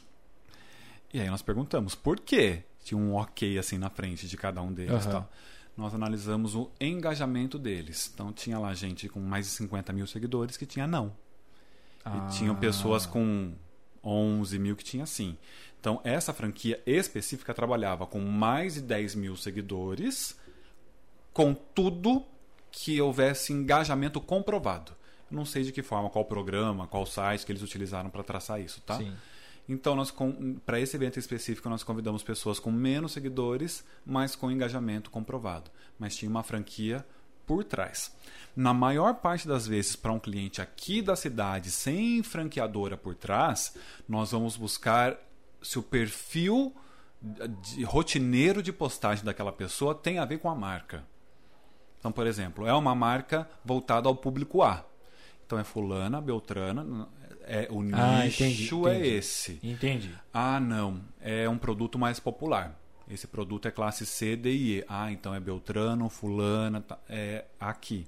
Então a gente apresenta para o cliente, o cliente fala, olha, legal, gostei. Eu, ah, essa pessoa, eu acho que não é a cara da minha marca. Eu não queria ver o meu produto na, na rede social dela. Porque outro dia eu vi essa pessoa falando tal coisa, não me sinto à vontade. Então, apesar de haver um direcionamento, quem escolhe é o cliente. E aí, a gente que lute para tentar levar aquele influencer lá, né? Mas é sempre com muito carinho. A gente sempre fala que o, o- a relação de dínamos, a gente tem uma relação muito saudável com todos eles. É, é muito sincera. Dizer para eles assim: é esse evento. Não tem o menor constrangimento em você falar que não. E quantas vezes? Ah, João, já recebo de uma marca que é uma Concorrente. concorrente. E provavelmente eu vou ter desgaste com essa marca porque eu quero fechar um contrato. Mas eu não gostaria de, de me desgastar com a Dynamos. Gente, tranquilo, no próximo evento você está com a gente. Fica sossegado. Então, é assim, é igual o equilibrista de pratos. Vai aqui, balança aqui, vai aqui, balança aqui. E o tempo todo de olho em quem está vindo. Tem uma meninada nova vindo aí, Uhum. ousada e fazendo um barulho interessante. Então, ah, vocês ouviram falar de fulano? Já vou lá no Instagram. Quem é? A gente adiciona, já começa a acompanhar aquela pessoa. Então é isso. É um trabalho constante. Tô- eu entendi, eu entendi. Essa questão do marketing de- influencer é muito legal.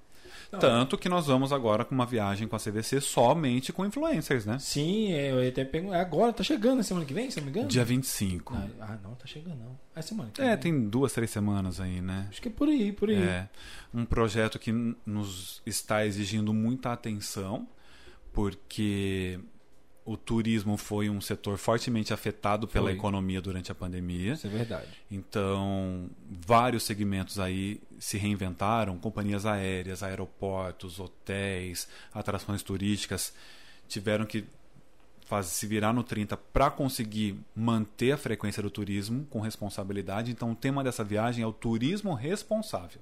Ah, o intuito legal. é mostrar como se viajar com responsabilidade durante a pandemia. Esse vai ser o nosso enfoque. Que é nosso o- foco, enfoque. Que é o, o reality aqui da cidade, o pessoal tá falando que é. É, reality. o pessoal apelidou de, de reality porque a gente lançou, coincidentemente, na mesma semana do Big Brother Brasil. O Big Brother entrou no ar, a gente estava aqui em Limeira lançando essa ação.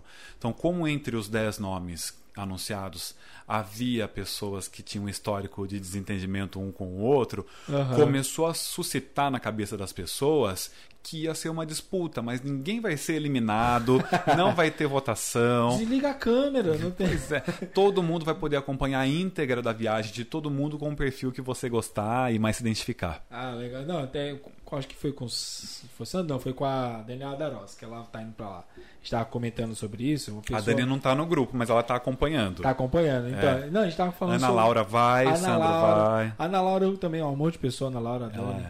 Ah, foi com a Ana que eu comentei, com a Dani eu só eu falei o, o que eu tinha comentado com a Ana Laura, Uhum. que ela tá falando sobre sobre a viagem, como é que vai ser e tudo mais, e a gente tava falando que ah, pode ser um reality, tá? perguntando se vai ter uma câmera no quarto e tal.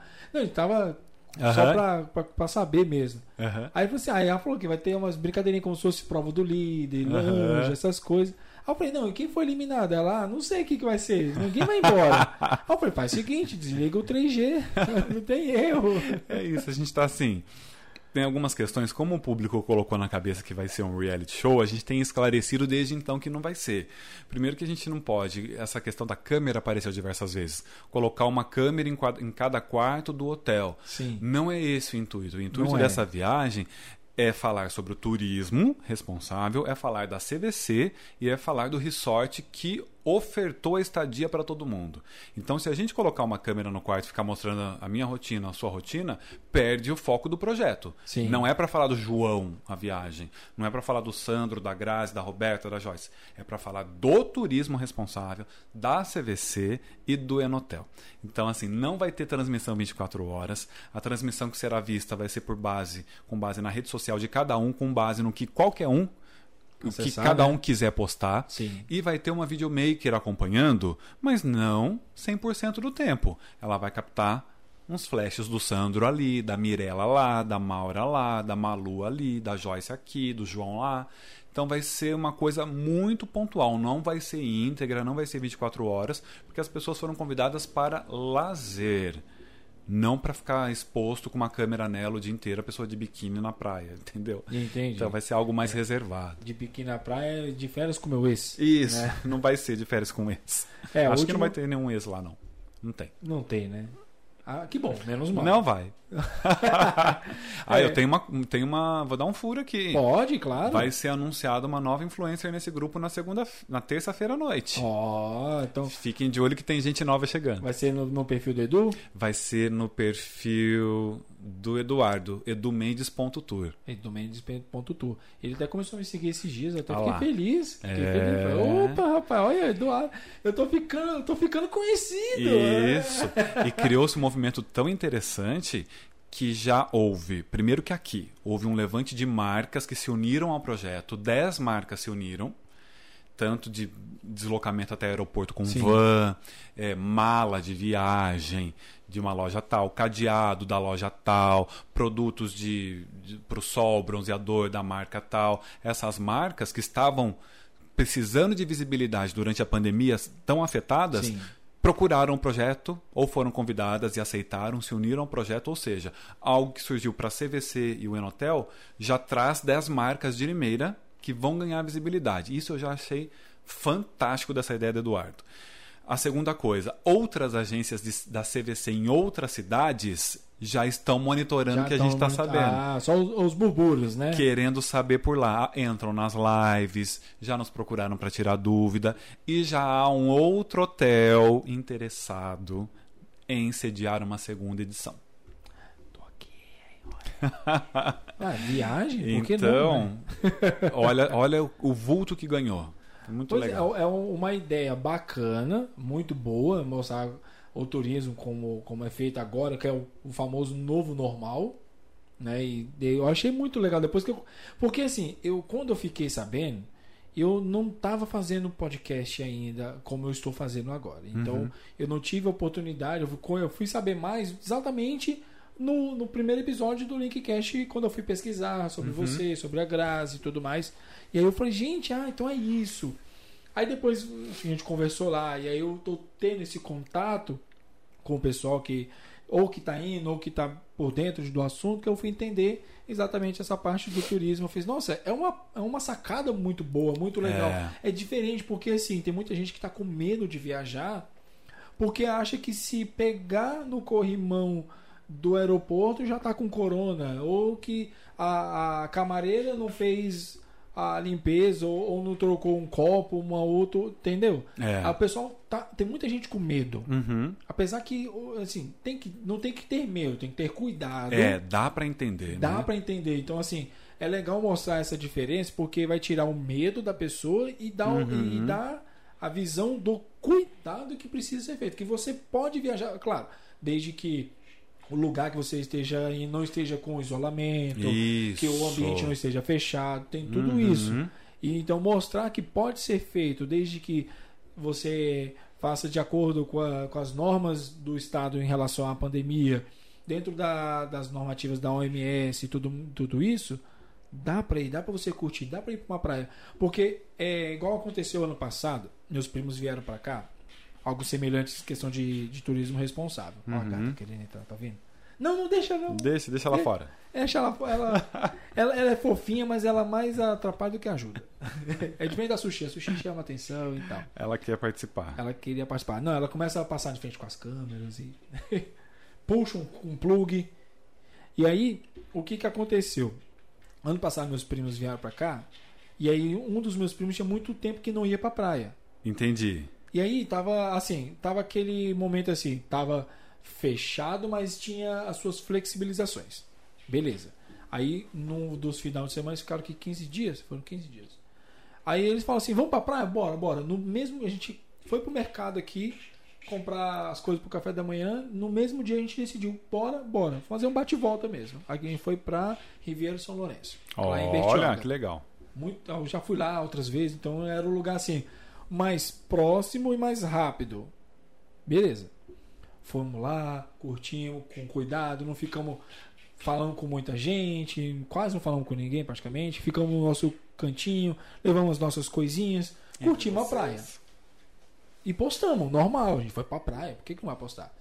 E eu, vamos dizer assim, eu fui meio que cancelado por uma seguidora por conta disso. Uhum. E que me chamou de irresponsável, genocida, e que não sei o quê. Eu falei, gente, eu tava na É. minha, quietinho. Eu não saí beijando, abraçando, até porque eu tava com minha esposa também, Uhum. né? Não- com ninguém, a gente tava no nosso. Ali, era aqui, ó, a gente naquele cubículo de areia, Uhum. a praia aqui, molhava os pés, molhava o corpo, voltava pro cantinho. Pra dizer que a gente não fez nada de diferente, eu e meu primo fez uma corrida na praia, só uma corridinha de leve, só pra aquecer. Uhum. Fomos uns 2 km e voltamos. É, essa é uma preocupação também, Yuri, em relação a esse projeto, porque quando ele foi lançado, essas pessoas também apareceram e a gente tratou com maior respeito, porque, é, de fato, o medo que a pandemia nos dá, ele tem um embasamento, né? Sim. As mortes estão aí, a, Claro. a tragédia em relação ao projeto de imunização que tão tardia no nosso país, na- a vacinação não se deu da forma como a gente precisava, merecia, né? Então, assim, essas pessoas que têm esse pensamento, a gente está com maior respeito. A gente recebeu mensagens nesse sentido também, Sim. de pessoas dizendo: olha, vocês não deveriam tentar influenciar neste momento. Então, nós estamos preparados para falar sobre isso e para respeitar essas pessoas também, porque o momento é delicado. Momento é delicado, Mas a gente, mais uma vez, vai falar sobre a responsabilidade em um setor que está prejudicado. Claro, porque a, a- como a gente falou agora há pouco, o turismo foi um- o principal do, do- de tudo que já foi prejudicado. É. O turismo foi o mais. Acho que foi o primeiro a ser afetado. E o último a voltar, turismo e eventos, né? Turismo e eventos, exatamente. Então, o... quando eu recebi essa mensagem dessa seguidora, eu não destratei, óbvio que não, eu só complementei. Falei assim, não, eu estava é, com a minha família, que já estava em casa, outros, né, outros dias antes da gente ir para lá, a gente ficou na nossa. Ah, mas não sei o que, falou um monte de coisa, eu deixei falar, eu falei, não vou discutir também, porque é a opinião dela, Uhum. é o, a visão que ela tem em relação à pandemia. O que não está 100% errado. É, é diferente a gente chegar e falar assim, ó, eu e você, João, vamos para uma festa que tem 20 pessoas. Exatamente. É diferente. A gente não, a gente estava em Exatamente. quatro pessoas, É. o que é o limite normal. E ela falou assim: ah, a partir de hoje eu vou parar de seguir. Eu falei, não, tudo bem, não tem problema. Uhum. Então vamos dizer assim, eu fui meio que cancelado por essa é. pessoa, mas assim, vira e mexe ela vê meus stories, mas tudo bem. Isso, É, não, é- isso, isso vai acontecer, Vai né? acontecer, isso claro. vai acontecer. Eu digo o seguinte: a pandemia colocou alguns perfis de, de internautas. A gente, tem, a gente também tem alguns perfis aí que outras pessoas podem não gostar. Mas que a gente tem que aprender a conviver por um tempo. Aquelas Sim, pessoas claro. que estão ex- extremamente intolerantes, que elas não querem ver você postando nada fora da sua Nada- casa. Sim. Elas estão lá. Outro dia uma amiga postou assim: um monte de gente morrendo e pessoas da alta sociedade postando dancinhas na internet. Eu discordo completamente, eu discordo. Porque as pessoas precisam consumir conteúdo mais leve. Com todo respeito a quem está perdendo familiares, eu perdi pessoas próximas também por causa do coronavírus. Com todo respeito, as pessoas precisam rir.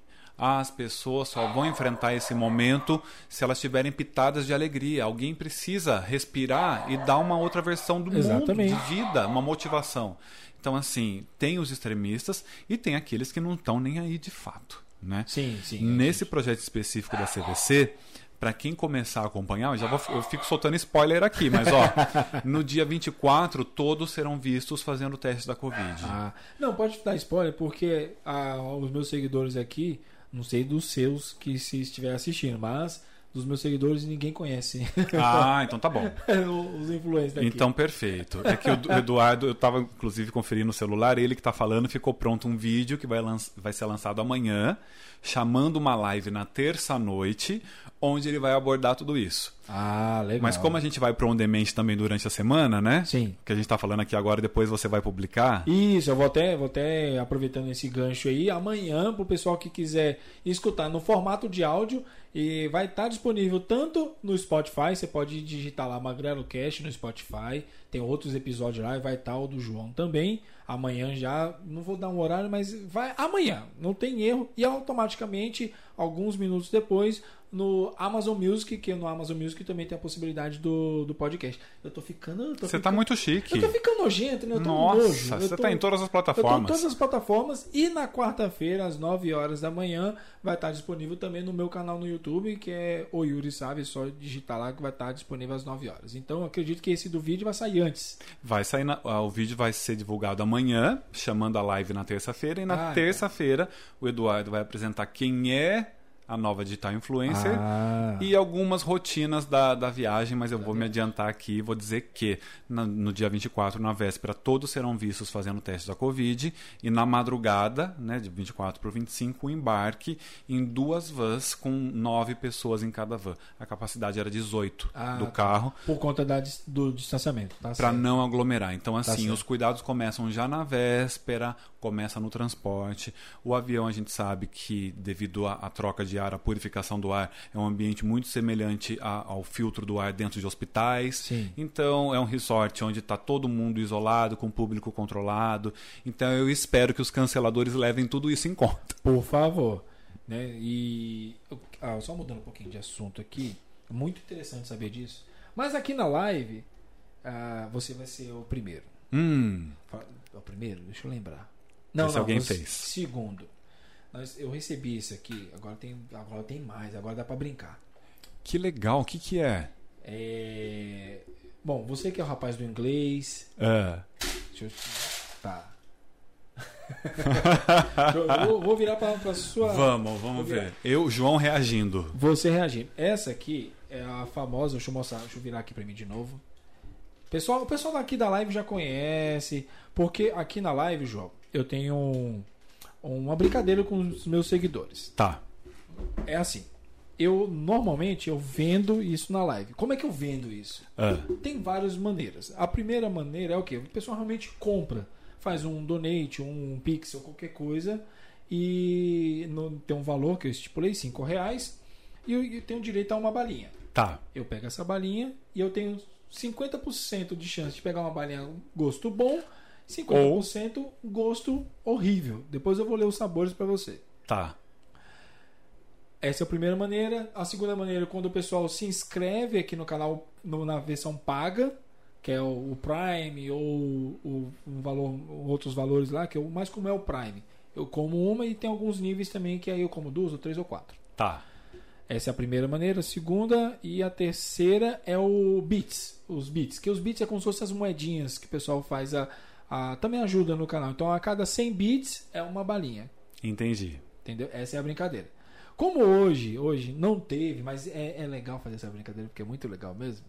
Que é exatamente o 50-50, eu vou fazer com você aqui. Tá. Porque você é o rapaz da brincadeira. Vamos fazer. mais. Então, primeiro eu vou ler os sabores. Eu, eu vou virar para você, para você a, a câmera pegar a sua reação. Tá bom. Então, nós temos aqui o sabor suco de pera. Maravilhoso, Maravilhoso. gostoso. Ou na mesma. que A cor é a mesma para os dois sabores, tá? Entendi. Por isso que não tem como saber qual é qual. Tá. Então, nessa mesma que suco de pera, pode ter sabor de grama. Só que aquela grama que tipo o cachorro acabou de passar. Ah, então a pessoa não dá. saiu correndo. Eu até gosto de grama, eu adoro o cheiro de grama cortada, é um dos meus favoritos, junto É, com gasolina, mas o gosto. Mas é o gosto. é, A gente nunca comeu grama também. É. Tem um aqui também que é batata de. Batata, desculpa. Manteiga de pipoca, já que você gosta de pipoca. Hum, E na mesma cor tem ovo podre. nossa, esse é pior que a grama. Acho. Ah, temos aqui é, pudim de chocolate, Maravilhoso. Ou- comida de cachorro. comida de cachorro já provei. É, só que essa aqui. É daquelas. Ah, aquela pastosinha, sabe? Hum, Hum. Tem o de marshmallow tostado tá. ou inseto fedido. Você sabe que eu já chupei um pirulito de escorpião? Mentira. Aonde? Era um em Las Vegas. Era Olha. um pirulito de banana que tinha um escorpião dentro, assim. Mas quando eu passei a língua na patinha, eu falei, ah, não dá. Joguei fora. Interessante, essa eu não conhecia. Temos aqui um de coco, coco, muito bom, adoro coco. coco ou leite estragado. Nossa, leite sagrado a gente até conhece o sabor, tá? É, mas pega aquele que tava duas semanas lá estragado. É, coalhado, né? Coalhado, mas É. nossa, delícia. Tem o de tutti frutti Ótimo. ou meias fedidas. Meias fedidas. Que gosto deve ter isso? Tem um aqui de. Peraí que agora. suco de- Agora eu esqueci o que é peach. Peach. Pêssego. Pêssego, boa, obrigado. É que eu tinha, realmente tinha esquecido. De pêssego ou de vômito. Hum, é tipo aqueles os feijãozinhos do Harry Potter? Exatamente. Só não tem o nome do Harry Potter aqui, Hum. que saiu mais caro quando é do Harry Potter. Porque tem que pagar, né? Então É. aí. Tem o de bolo de festa de aniversário Muito bom. ou resto de louça suja. Nossa, Esse é muito ruim. pesado. Esse é muito ruim. Esse aqui, pra mim, apesar do, o- do ruim não ser tão ruim assim, porque esse aqui todo dia a gente usa. Que tem o de blueberry Tá? ou pasta de dente. Esse é o Ok, né? suave. Tem o de strawberry banana smoothie Uhum. ou peixe morto. Nossa, se bem que peixe morto é, a gente come no sushi, né? Não, mas aí é um peixe morto Estragado. gostoso. Esse aqui é estragado, aquele resto de feira, sabe? Sei. A xepa. A brincadeira é você que vai comer. Não, é você. Eu que vou comer. Tá, é você, você. O Maravilhoso. pessoal daqui já conhece, então o interessante é o quê? Eu vou girar. Você a vai girar. Vou virar aqui pra mim. Eu vou até fazer um vídeo aqui, Vai gente. um eu, vídeo? eu- lógico. Então, pera aí. Já tá valendo? Tá valendo, vai. Então, Ó, João vai participar aqui da nossa brincadeira da live, que é comer a famosa balinha de bosta. A balinha do Harry, é, o mais conhecido como balinha de bosta. Diversos sabores. Diversos sabores, são sabores diferenciados, é, é, vai meio que sommelier dos sabores. Então, Bons e ruins, né? bons e ruins. Então vamos girar aqui a roleta. Pera aí que travou aqui, pera aí. Eita! Aê! O que caiu aí? Suco de pera ou grama? Ou grama. Você sabe que eu não achei tão ruim esse quando você falou, mas aí você disse que aquela grama que é bem chutada, É né? bem chutada, aquela que todo mundo passou por cima. É. Então olha só. Deixa eu. Sente o, che- sente o cheirinho. Nossa, é um cheiro Cheiro de morte. familiar. É, chama morte. Nossa, que delícia. Ó, o que é o do de. Esse aqui, de suco de pera, é o verdinho. Esse, esse tom de verde aqui, não sei se você consegue ver. Consigo ver. Tá, aí Então- tem, tem vários aqui espalhados. Então você vai. Pode pegar, Pode pegar? pode pegar. Então tá bom, ó. Vou aqui da pontinha. Então, ou será? Será que eu peguei certo? Acho que eu peguei certo. Será que é esse? Peraí, deixa eu ver se tem diferença de cor. É igual, é o mesmo. Parece ser o mesmo. Então tá. Então, é isso mesmo. ou será suco de pera ou grama. grama. Posso? 3, 2, 1, foi. Mas dá aquela mastigada boa. Nossa.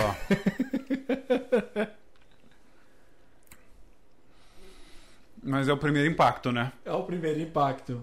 Depois ela vai passando, que você, É grama. Você sentiu que. Agora eu sinto que as nossas amigas vacas estão, né? Grama. Grama. Mas depois vai ficando agradável. Mas o primeiro impacto É o, é, primeiro, é o primeiro impacto. é um amargo, né? É. Você pega assim. aí, É, ah. é um amargo. Mas sua reação até que não foi tão ruim assim. É, mas porque ela vai passando, vai ficando Vai mais leve. Vai ficando matinho. É porque quando a gente é criança, você fazia aquela brincadeira que você pedia pro seu amigo morder o mato assim no meio, você puxava para encher a boca dele de, de sementinhas. Já.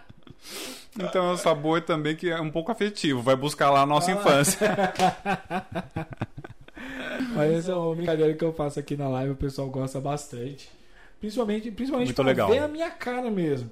Porque não é que eu, eu- não é que eu tenho é, nojo nem nada não, mas é exatamente aquele primeiro impacto. Então meu primeiro impacto é muito expressivo, porque eu sou muito expressivo. Uhum. Eu, tudo que eu faço, eu sou muito expressivo. Você sabe que eu teria dificuldade se tivesse alguma com gosto de frango ali, coisa que eu não como. Ah, não, não, esse não. É, Eu ia achar estranho Não, se não, tivesse. não tem, não, não. É só coisa assim, tipo, bem diferente. Olha, pra mim, João, eu- dos que eu, eu achei. Dos dos piores? piores, esse de grama, eu odiei. Você não gostou? Pelo amor de Deus, que que é isso? Mas o de vômito deve ser terrível. O de vômito é terrível, mas aí como a gente já teve muitos amigos, quem já saiu várias vezes à noite, então já acordou várias vezes, é, não vem ao caso. É, mas o, o de insetos fedidos, Também é triste. meu senhor, que horror. Gente, essa é uma boa lata pra se ter em casa, né? Essa Olha. lata aqui, essa lata aqui eu ganhei de presente da minha irmã. Nossa, é demais. Ela, eu- assim, você compra a versão menorzinha no Mercado Livre. Aham. Só que é, é caríssimo. Eu imagino. É 40 reais um potinho desse. Caramba! Muito caro. Então, minha mãe tava lá, aproveitei e falei, mãe, já que você tá aí, deixa eu ver. Eu já acabei jogando fora. Providencie. Providencie. E ela vem com alerta ali, atenção, né? Ou Sim. seja, É, porque assim, o atenção da lata aqui é mais por conta dos sabores mesmo. né? aham. E fala pra, mas aqui tem mesmo, ó. Dare, ó, dare to compare. né? Olha Gente. aqui, ó. Cuidado, ó. Pode, ó, contém sabores de sab- coisas diferentes. Gente, muito legal isso. É- Adorei. É Eu adorei. muito bom. Agora, eu realizei até um sonho da época do Harry Potter, quando a gente começa a acompanhar. Falei, nossa, Ah, deve ser muito sim. legal esses feijãozinhos, essas Quer coisas. tentar mais uma? Não, já tô agradecido. Vai que eu tiro o seu inseto lá. Amor de Deus. Eu, eu não vou girar, vou fazer assim, ó. Peraí. Ah, E- um Ah, é um inseto. Que cor é o inseto? Ah, tem uma cor muito variada. É branco com marrom que Uhum. seria. Deixa eu. Se eu não me engano, é esse aqui, ó. Vai, vamos ver. Vamos Será ver. que é? Deixa eu ver se eu não tô errado aqui. Deixa eu só comparar aqui, peraí. Tira, tira a prova dos nove.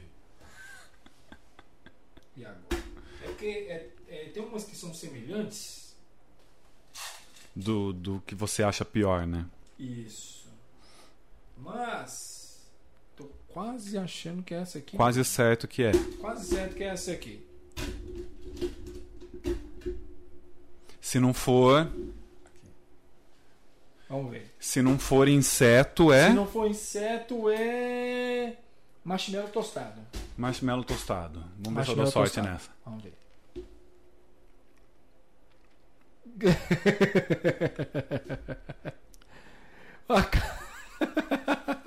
Essa é pior.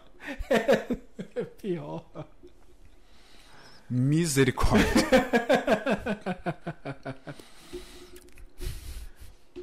Essa tem um gosto, sabe do que? Deixa eu ver. Lembra daquelas Maria Fedida? Nossa, não lembra. Nossa, tem um gosto de canela com alguma coisa. No final, no caso. Mas o primeiro impacto. Nossa, dei azar com as duas, né? Mas em compensação também eu ganhei um outro. Depois eu pego ali que é pra dar a compensada. Um potão assim de 2 quilos. Já tá na metade também. Quase na metade. Que aí é só sabor bom, mas tem do variado, assim, do azedo ao doce. Ah, entendi. Mas não é ruim igual esse aqui, com gosto Aham. de, de morte mesmo. Entendi. Né? Esse depois eu mostro, eu pego lá pra você. Tomara que todas as pessoas tenham azar, porque é muito engraçado. É uma sensação legal provar. Ai, ai. João, eu quero agradecer. Olha, a hora voou, gente. Faz Caramba. quanto tempo que a gente está conversando? 2 horas e 50 minutos. Quase três horas de Quase conversa. 3 horas de conversa. Foi maravilhoso. Isso porque outro dia lá no Linkcast eu falei, e aí, quanto tempo de duração tal? Você Foi. falou, olha, João, tem alguns que chegam a quatro, seis horas. Sim. Eu falei, ô louco, como? Olha a gente aqui falando. Aqui. Mas antes de, eu encerrar, de dar as considerações finais, você falou no início sobre o seu podcast também. Como é que tá?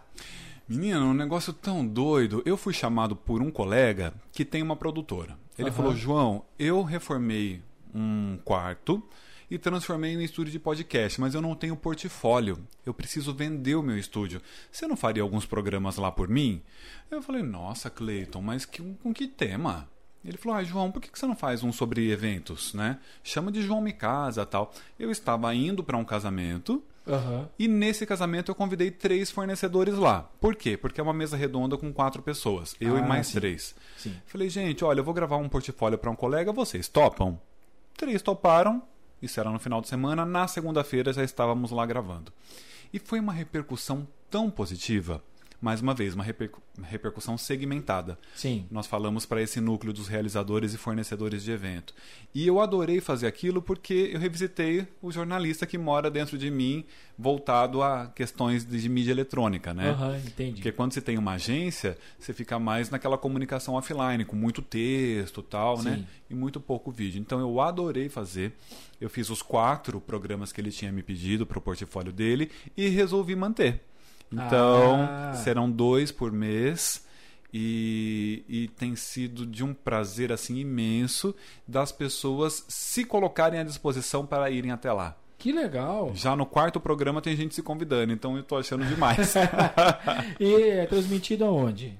Ele é transmitido, ele está sendo gravado nesse momento. Ele ainda Ah, lá por uma é questão gravado, técnica sim. ele não está ao vivo. Certo. Chegaremos a isso. Mas é, eu faço com uma hora de duração para que eu possa subir no IGTV do Instagram.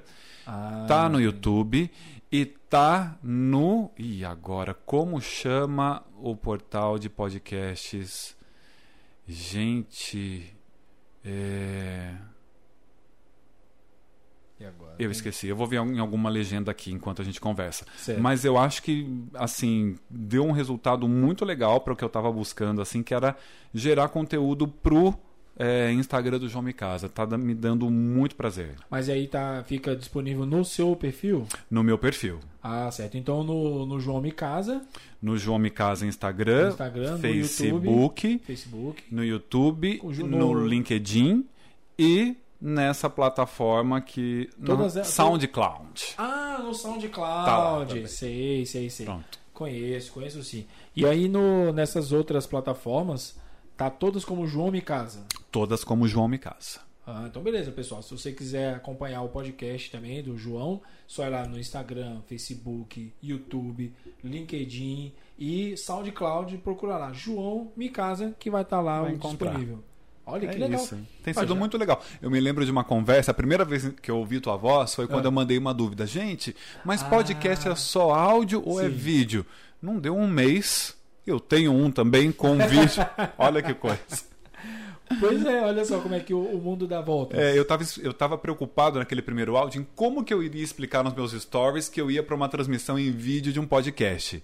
E aí você me esclareceu, né? Olha, João, hoje tem vídeo, tem em todas as Sim. plataformas tal. Eu falei, ai, que demais isso. É tanto que, como eu falei aqui, vai, tem, eu trabalho dessa forma também, tanto com o vídeo e o áudio também nas duas plataformas. Quem sabe a gente expande aí para os outros, pro Deezer, pro Apple Music e aí por aí vai. Estamos pesquisando. Eu não tenho a menor dúvida porque seu conteúdo é sensacional. Ah, eu que agradeço. Muito legal, olha, é uma eu, honra. que, eu que agradeço porque assim, sem ter pessoas incríveis, meu conteúdo não tem conteúdo. É verdade, muita gente bacana passou por aqui, que eu bem Muito. dei uma conferida. Pois é, então a gente sempre tá E ainda virão, né, outros. Tem outro, então, a agenda do mês, semana que vem também, vai vir o Lucão, aí vamos fechar um mês com a, Adri- a Amanda Mazoneto. Neto, uma, uma artista fantástica. Fantástica, fantástica, fantástica. Aí pro mês que vem, estamos quase fechado o mês, porque no mês que vem, pessoal, mês de julho, é... Bom, acredito eu que vai estar com o mês fechado, mas vão ter dois, dois sábados que eu não vou estar aqui, aqui nesse belíssimo canal, aqui na Praça Nossa. Que eu esqueci qual era o bordão dele. Eu fugi. Nesse mesmo banco, nessa mesma praça, era uma coisa assim. É né? alguma coisa assim. É, que eu vou, vou tirar férias, mas continuo trabalhando aqui. Vou tirar férias lá da Link. Entendi. Aqui eu continuo, então vai ser dois podcasts. Talvez seja podcast ou só live lá na casa da minha mãe. Então vai ser convidados, provavelmente meus primos que tem conteúdo bom aí Que também. legal, mas é Ah, legal. Tem que dar uma variada umas vezes assim. Então vai ser, vão ser três aqui. Que em julho vão ser cinco semanas. Só conferir é isso mesmo. Em julho não sei quantas semanas tem, mas muito boa essa sacada de trazer a família, porque vem muitas histórias gostosas. É, vão ser cinco semanas. Então, três episódios aqui, dois lá em Brasília. Uhum. Desses três, dois já estão fechados. Falta só mais uma data que eu ainda estou vendo aí. Só estou esperando a resposta. Então, Show também. de bola. então, João, mais uma vez, quero Nossa. agradecer demais mesmo a sua presença. Aqui foi Nossa, foi maravilhoso, foi muito bom, velho. Eu que te agradeço, Yuri. A gente falou sobre muita coisa importante, Sim. demos risada, né? Que, que importante um canal como esse tão aberto para essa variedade de assuntos. É uma conversa de é a amigos mesmo, né? Exatamente. Quando a gente conversa com um amigo, começa num assunto, daqui a pouco tá em outro, e volta pro outro, e dá uma risada e fala de coisa séria. Exatamente. Eu espero que o pessoal que tenha ouvido ou assistido tenha gostado e eu estou sempre à disposição que Ah, você maravilha. continue aí voando lindamente, porque a gente precisa, estou reforçando o que eu disse lá atrás, a gente precisa de conteúdo tão legal assim na rede social. Gratidão a minha pelo convite, pela abertura, por, por esse espaço. É eu que agradeço. Você não quer esperar mais quatro minutos e fechar em três horas? Olha, gente, vamos fechar redondíssimo em três horas. Tem alguma novidade pra falar aí? Vamos, tem quatro minutos, vamos fechar em três. Vamos fechar em três. Já tá, falta quatro? Olha, eu já dei alguns spoilers Sim. aí da viagem, né, que vem aí pela CDC. Sim. Deixa eu ver se tem algo novo chegando na cidade. Olha, tem um novo plano de internet fantástico que a Dinamo está divulgando. Ah, eu, É um trabalho com digitais influencers. eu não sei qual é. Você não Qual? ouviu falar desse Nunca plano? ouvi falar. Conte. É um plano fantástico de uma empresa Link Mais que expande aquela limitação que muita gente tem em relação à velocidade de internet, da casa conectada. É um plano que inclusive chama Infinity. Infinity. Conte mais. Olha que maravilha, né? Eu não vou lembrar o valor, você lembra do 149,90. Isso. Pronto. Então, assim, a Dinamo está trabalhando com várias novidades nesse momento. A gente fica super feliz porque que mostra que o empresário está investindo, né? Claro, com certeza. Eu já É. até cobrei o Gustavo que eu quero aquele power bank. Menino, o Powerbank tá fazendo sucesso por aí, viu? Com Mas eu sei que tá contado. É, pois é. Depois eu te conto por que eu sei que tá contado. Ah, é? É. Então tá bom. É uma história de bastidor. É, não, isso aí não dá. Não dá pra É, aqui. não, eu sei Não, que mas é. é... realmente essa sacada, desde o do, da ideia do Alan, de toda a pessoa lá da, da Link, é, com- sobre esse plano de tirar o limite, o que vai dar o limite é o aparelho da pessoa. E Isso é, eu achei incrível. Uhum. Ah, teve algumas pessoas que já pensam no problema, que, claro, uma vez ou outra pode aparecer, mas não é tão difícil de explicar. Uhum. Mas é um plano, realmente um plano incrível. É. Tô até pensando em, em mudar aqui, colocar esse. Isso- pra ver. Isso pra gente, quando uma empresa nos procura com um produto ou um- uma prestação de serviço revolucionária, pra gente, enquanto agência, é muito mais fácil de divulgar do Sim. que quando a empresa nos procura com um conteúdo ou um produto que tá ali no ostracismo, sabe? Ah, Então, quando vem alguém com uma cereja no bolo como essa, é muito legal. Quero fazer outro convite. claro, com certeza. Dia 24 de julho, uma palestra online sobre diversidade nas empresas. Ah, legal. Com a Karen, ela é uma especialista nesse assunto, diversidade em relação à questão das empresas atraírem pessoas homossexuais, como as pessoas colocarem as mulheres em cargo de chefia, isso ainda hoje não existe, empresas que oportunizam vaga para pessoas de baixa renda a despeito daqueles que só fizeram as faculdades mais caras. Então, como se tornar a empresa um ambiente diverso? Olha é uma legal. grande dificuldade do departamento pessoal, dos RHs da empresa, para se adequarem a leis que exigem que essa diversidade se faça na prática dentro das empresas. Então, se você quiser participar, pode se inscrever, procura a gente lá na Dinamos, www.dinamoscomunicação.com.br ou nas minhas redes pessoais. É gratuito, vai ser pelo Zoom, a gente vai aprender demais no dia 24 à noite. 24 à noite no. no- é Pelo 24 Zoom. Pelo Zoom, mas 24 de, De junho. junho. Então tá, reforçando 24 de junho. 24 de junho vai ser numa É, quinta, quinta-feira, isso mesmo. Quinta-feira, 24 de junho. Qual horário mesmo? às sete e meia da noite. Sete e meia da noite, então dinamos.com.br ou nas redes sociais procura lá João, JB Bachega e Grazi Grazi Félix. Grazi Félix, é isso mesmo, Grazi Félix. Todos convidados. todos convidados. Olha, deu, Deu? deu. Muito bom. Uma delícia passar essas três horas aqui. Pronto. Pronto. Dá pra encher a boca e falar isso. Três horas aqui que foi muito bom. A gente falou realmente, a gente falou sobre várias outras coisas. Fomos. E Amplo. bate-papo, Foi. literalmente. Leve. Leve, tranquilo. Isso que eu sempre busco. Que bom que você gostou. E eu sou dessa linha também, né? Eu sou da leveza, eu sou da descontração. Tamo aí em sintonia. Maravilha. Gente, muito obrigado pela presença de todo mundo. Deixa o Thiago agora, que eu- quando é eu que falo com o meu povo, eu me perco. É incrível, hein? É estranho, né? É estranho o É nosso estranho. retorno, eu tô, né? Eu tô conversando aqui com você, ouvindo o retorno. Tá É. tranquilo. Agora, quando eu vou falar aqui, eu me perco. Que é a história daquele meme do sanduíche ishi ishi, Sanduíche, né? ishi, que ela, não Que ela é- se ouvia, é, né? Ela ficava. é, esse é muito bom. Ah, pessoal, muito obrigado pela presença de todo mundo, todo mundo que compareceu, todo mundo que assistiu. Muito obrigado mesmo. Voltando os recados, amanhã vai estar disponível nas plataformas digitais do Amazon Music e do Spotify. Então já confere lá, já segue a gente lá também. Só digitar lá Magrelo Cash, quarta-feira, às 9 horas da manhã, no meu canal no YouTube. Muito obrigado pela presença. Fique com Deus. Um ótimo final de semana. Um feliz dia dos namorados para quem é namorado ou quem não é namorado também. Feliz sábado. um ótimo domingo. Até segunda-feira. Um beijo no mamilo e. Aí que o mouse eu me perdi.